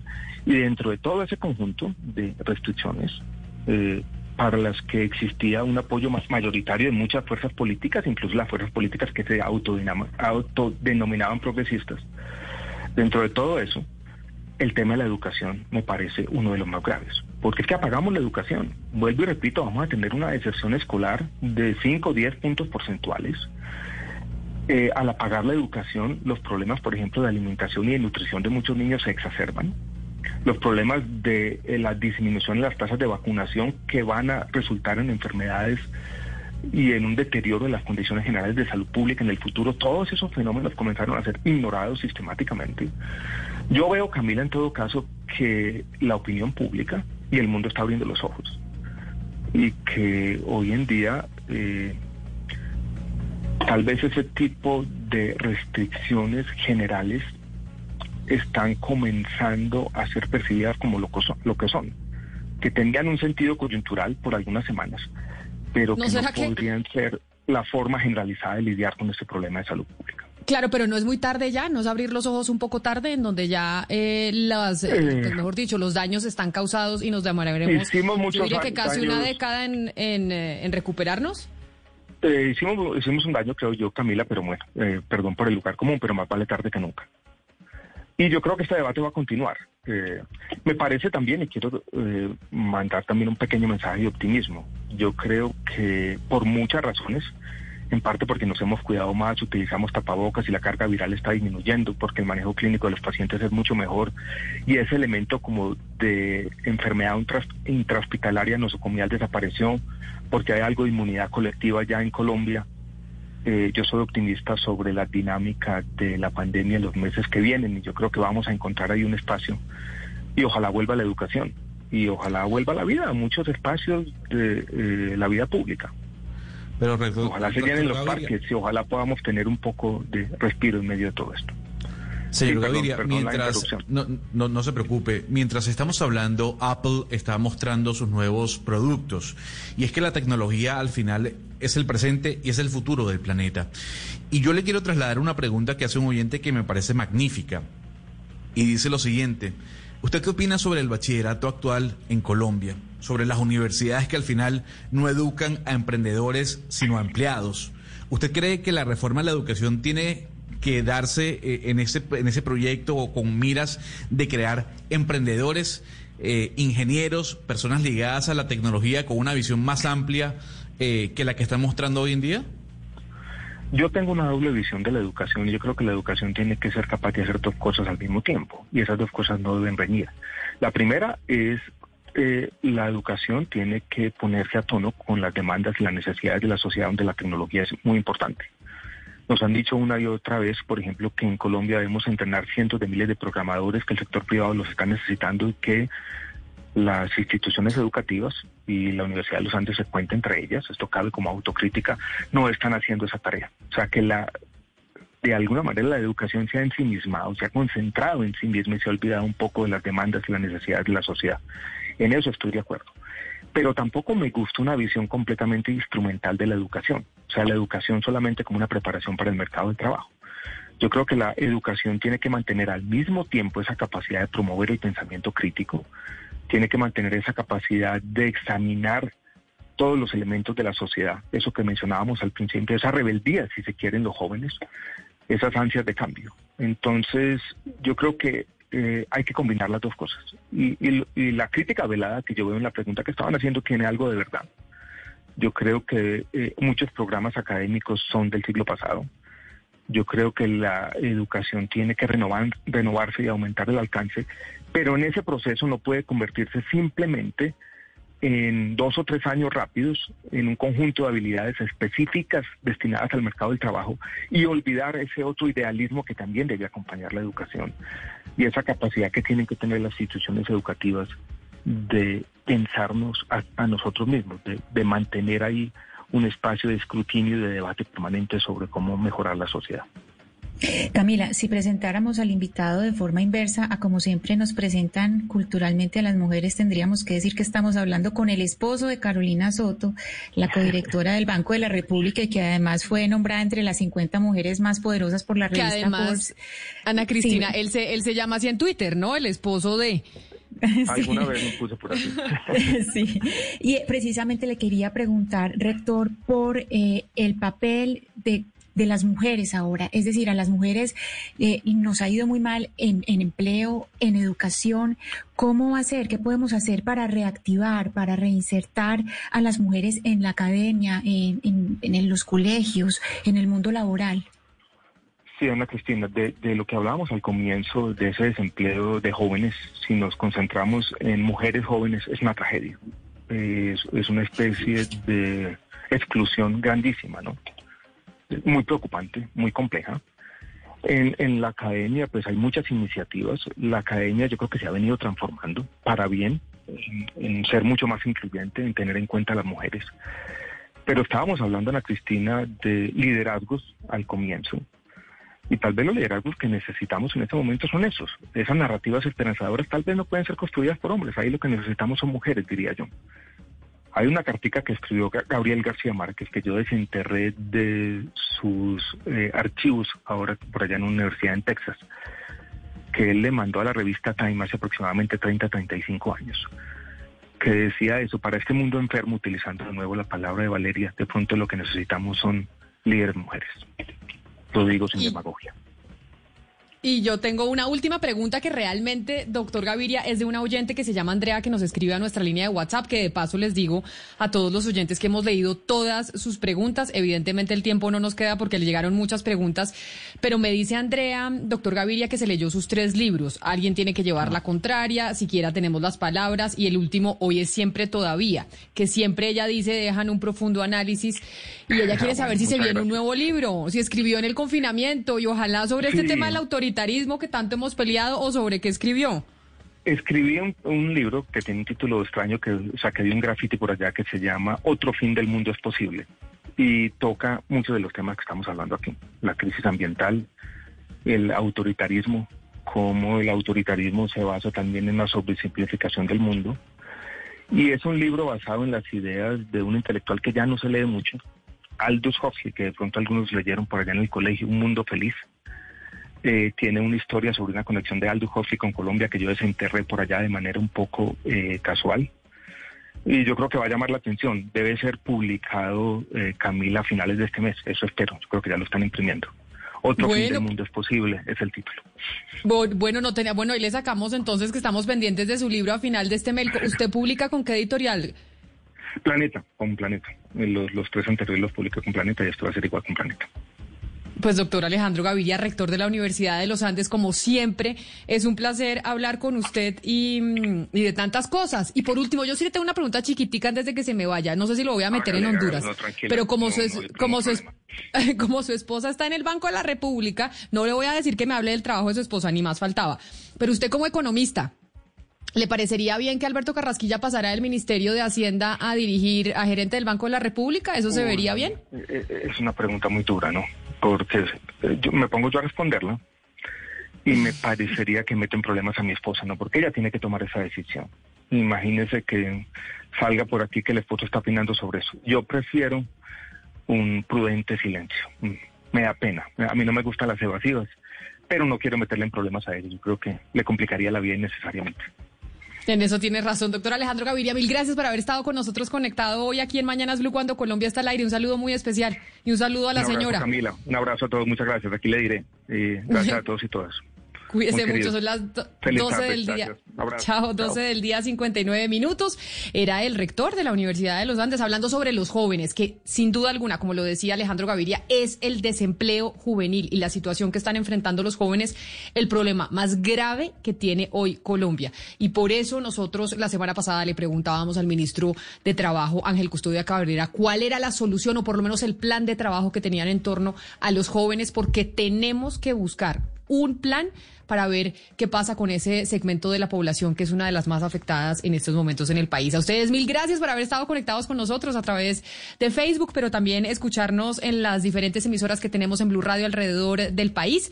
Quédense con nuestros compañeros de Meridiano Blue. Nosotros nos encontramos de nuevo mañana a las diez y media de la mañana. A esta hora, en Blue Radio, las historias, las primicias, los personajes, la música y la tecnología en Meridiano Blue. Con Ricardo Ospina, Silvia Patiño y Octavio Sazo.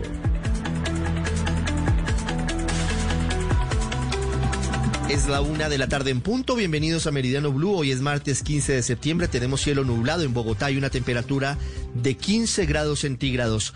Los acompañaremos hasta las 2 de la tarde. Vamos a hablar en instantes de las 119 denuncias sobre presunto abuso de los policías en las manifestaciones de los pasados días 9 y 10 de septiembre en Bogotá. Tendremos además información importante que está relacionada con el origen de esas manifestaciones, algunas de las cuales terminaron en un inaceptable vandalismo. El origen de todo esto tiene que ver con la muerte violenta de Javier Ordóñez a manos de dos policías en el barrio Santa Cecilia, en el occidente de Bogotá. Estamos muy pendientes de la presencia del ministro de Defensa Carlos Holmes Trujillo hoy ante el Senado de Colombia, precisamente para dar explicaciones frente a lo que ocurrió en la capital del país la semana anterior.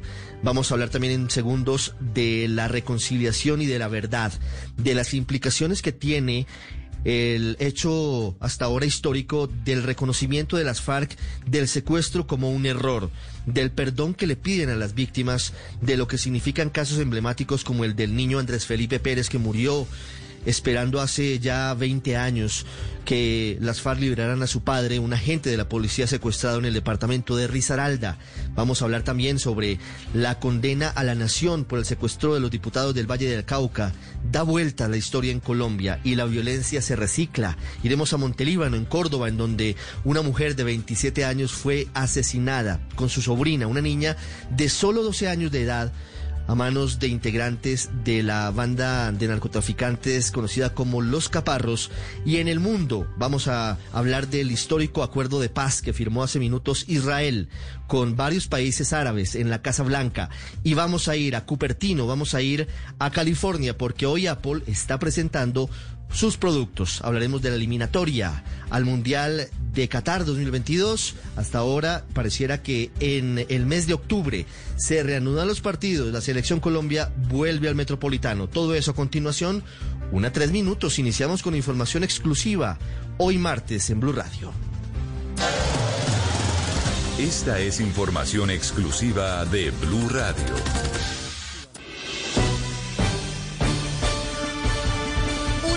Una de la tarde, tres minutos, y la noticia es que en cualquier momento la Fiscalía podría tomar decisiones en el caso del asesinato de Javier Ordóñez.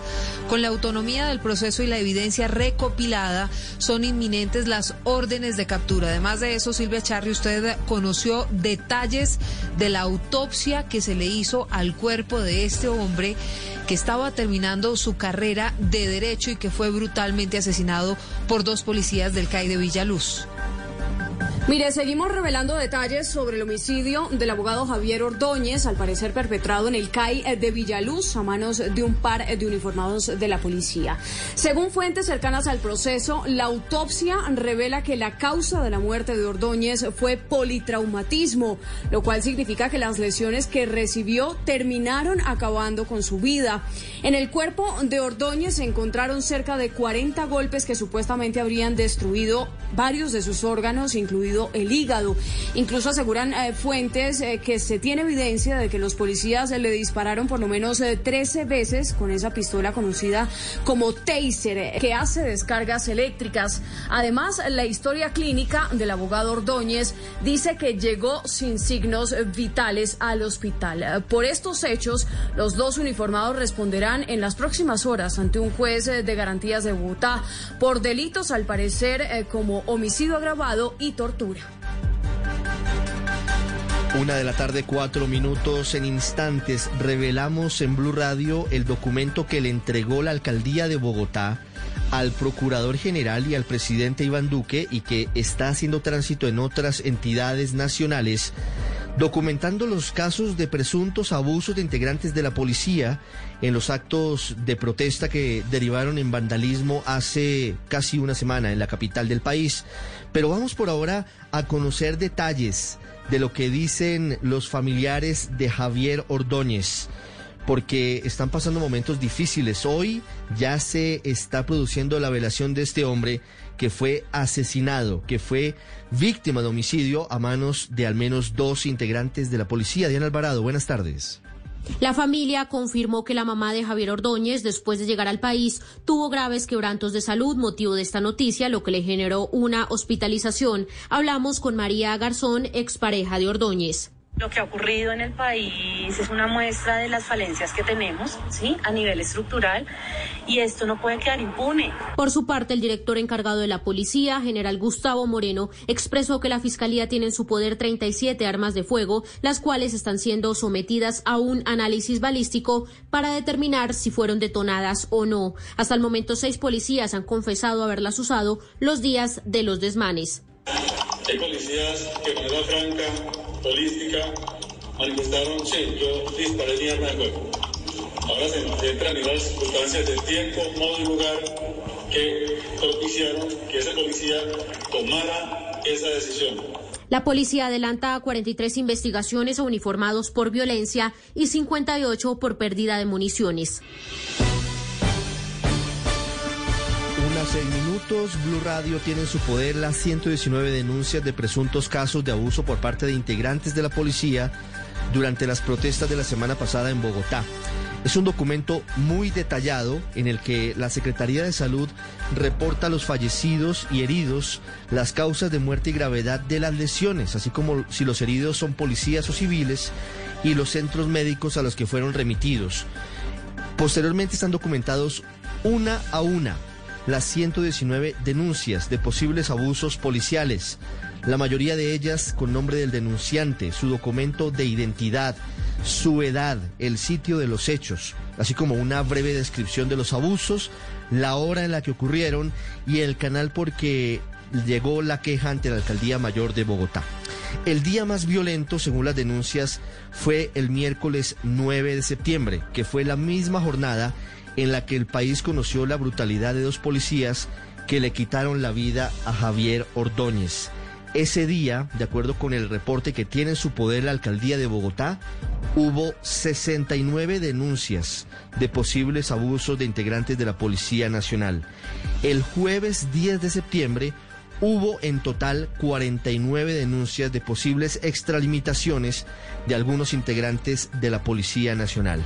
El documento tiene relatos muy crudos de lo que, según los testigos y las víctimas, fueron, entre otras cosas, dicen ellos, homicidios, detenciones arbitrarias, heridas, incluso casos de eventuales torturas.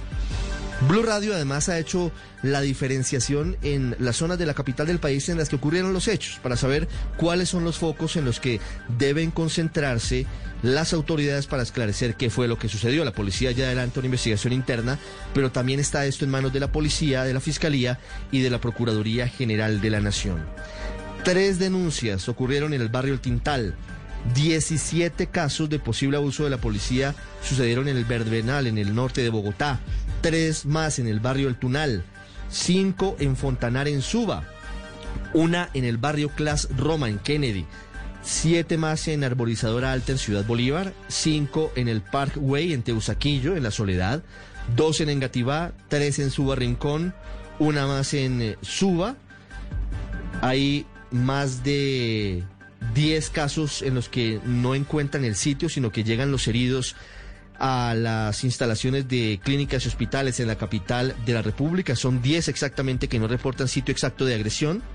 Un caso en Ciudadela con subsidio, dos en Aures, cuatro en el barrio Trinidad Galán, uno en Candelaria la Nueva, dos en Marruecos, en el suroriente de Bogotá, uno en La Granja, en el noroccidente de la ciudad, uno en Villaluz, cerca al CAI donde presuntamente fue asesinado Javier Ordóñez, seis más casos de presunto abuso policial en Bosa, dos en Chapinero Alto, calle 56 con carrera quinta, dos en Timisa, una en Venecia, una en Santa Matilde, cuatro en Cedritos, en la calle 140 con avenida 19, dos más en Usaquén, dos más en el barrio Pío 2 en Kennedy, una en la calle 13 con carrera 60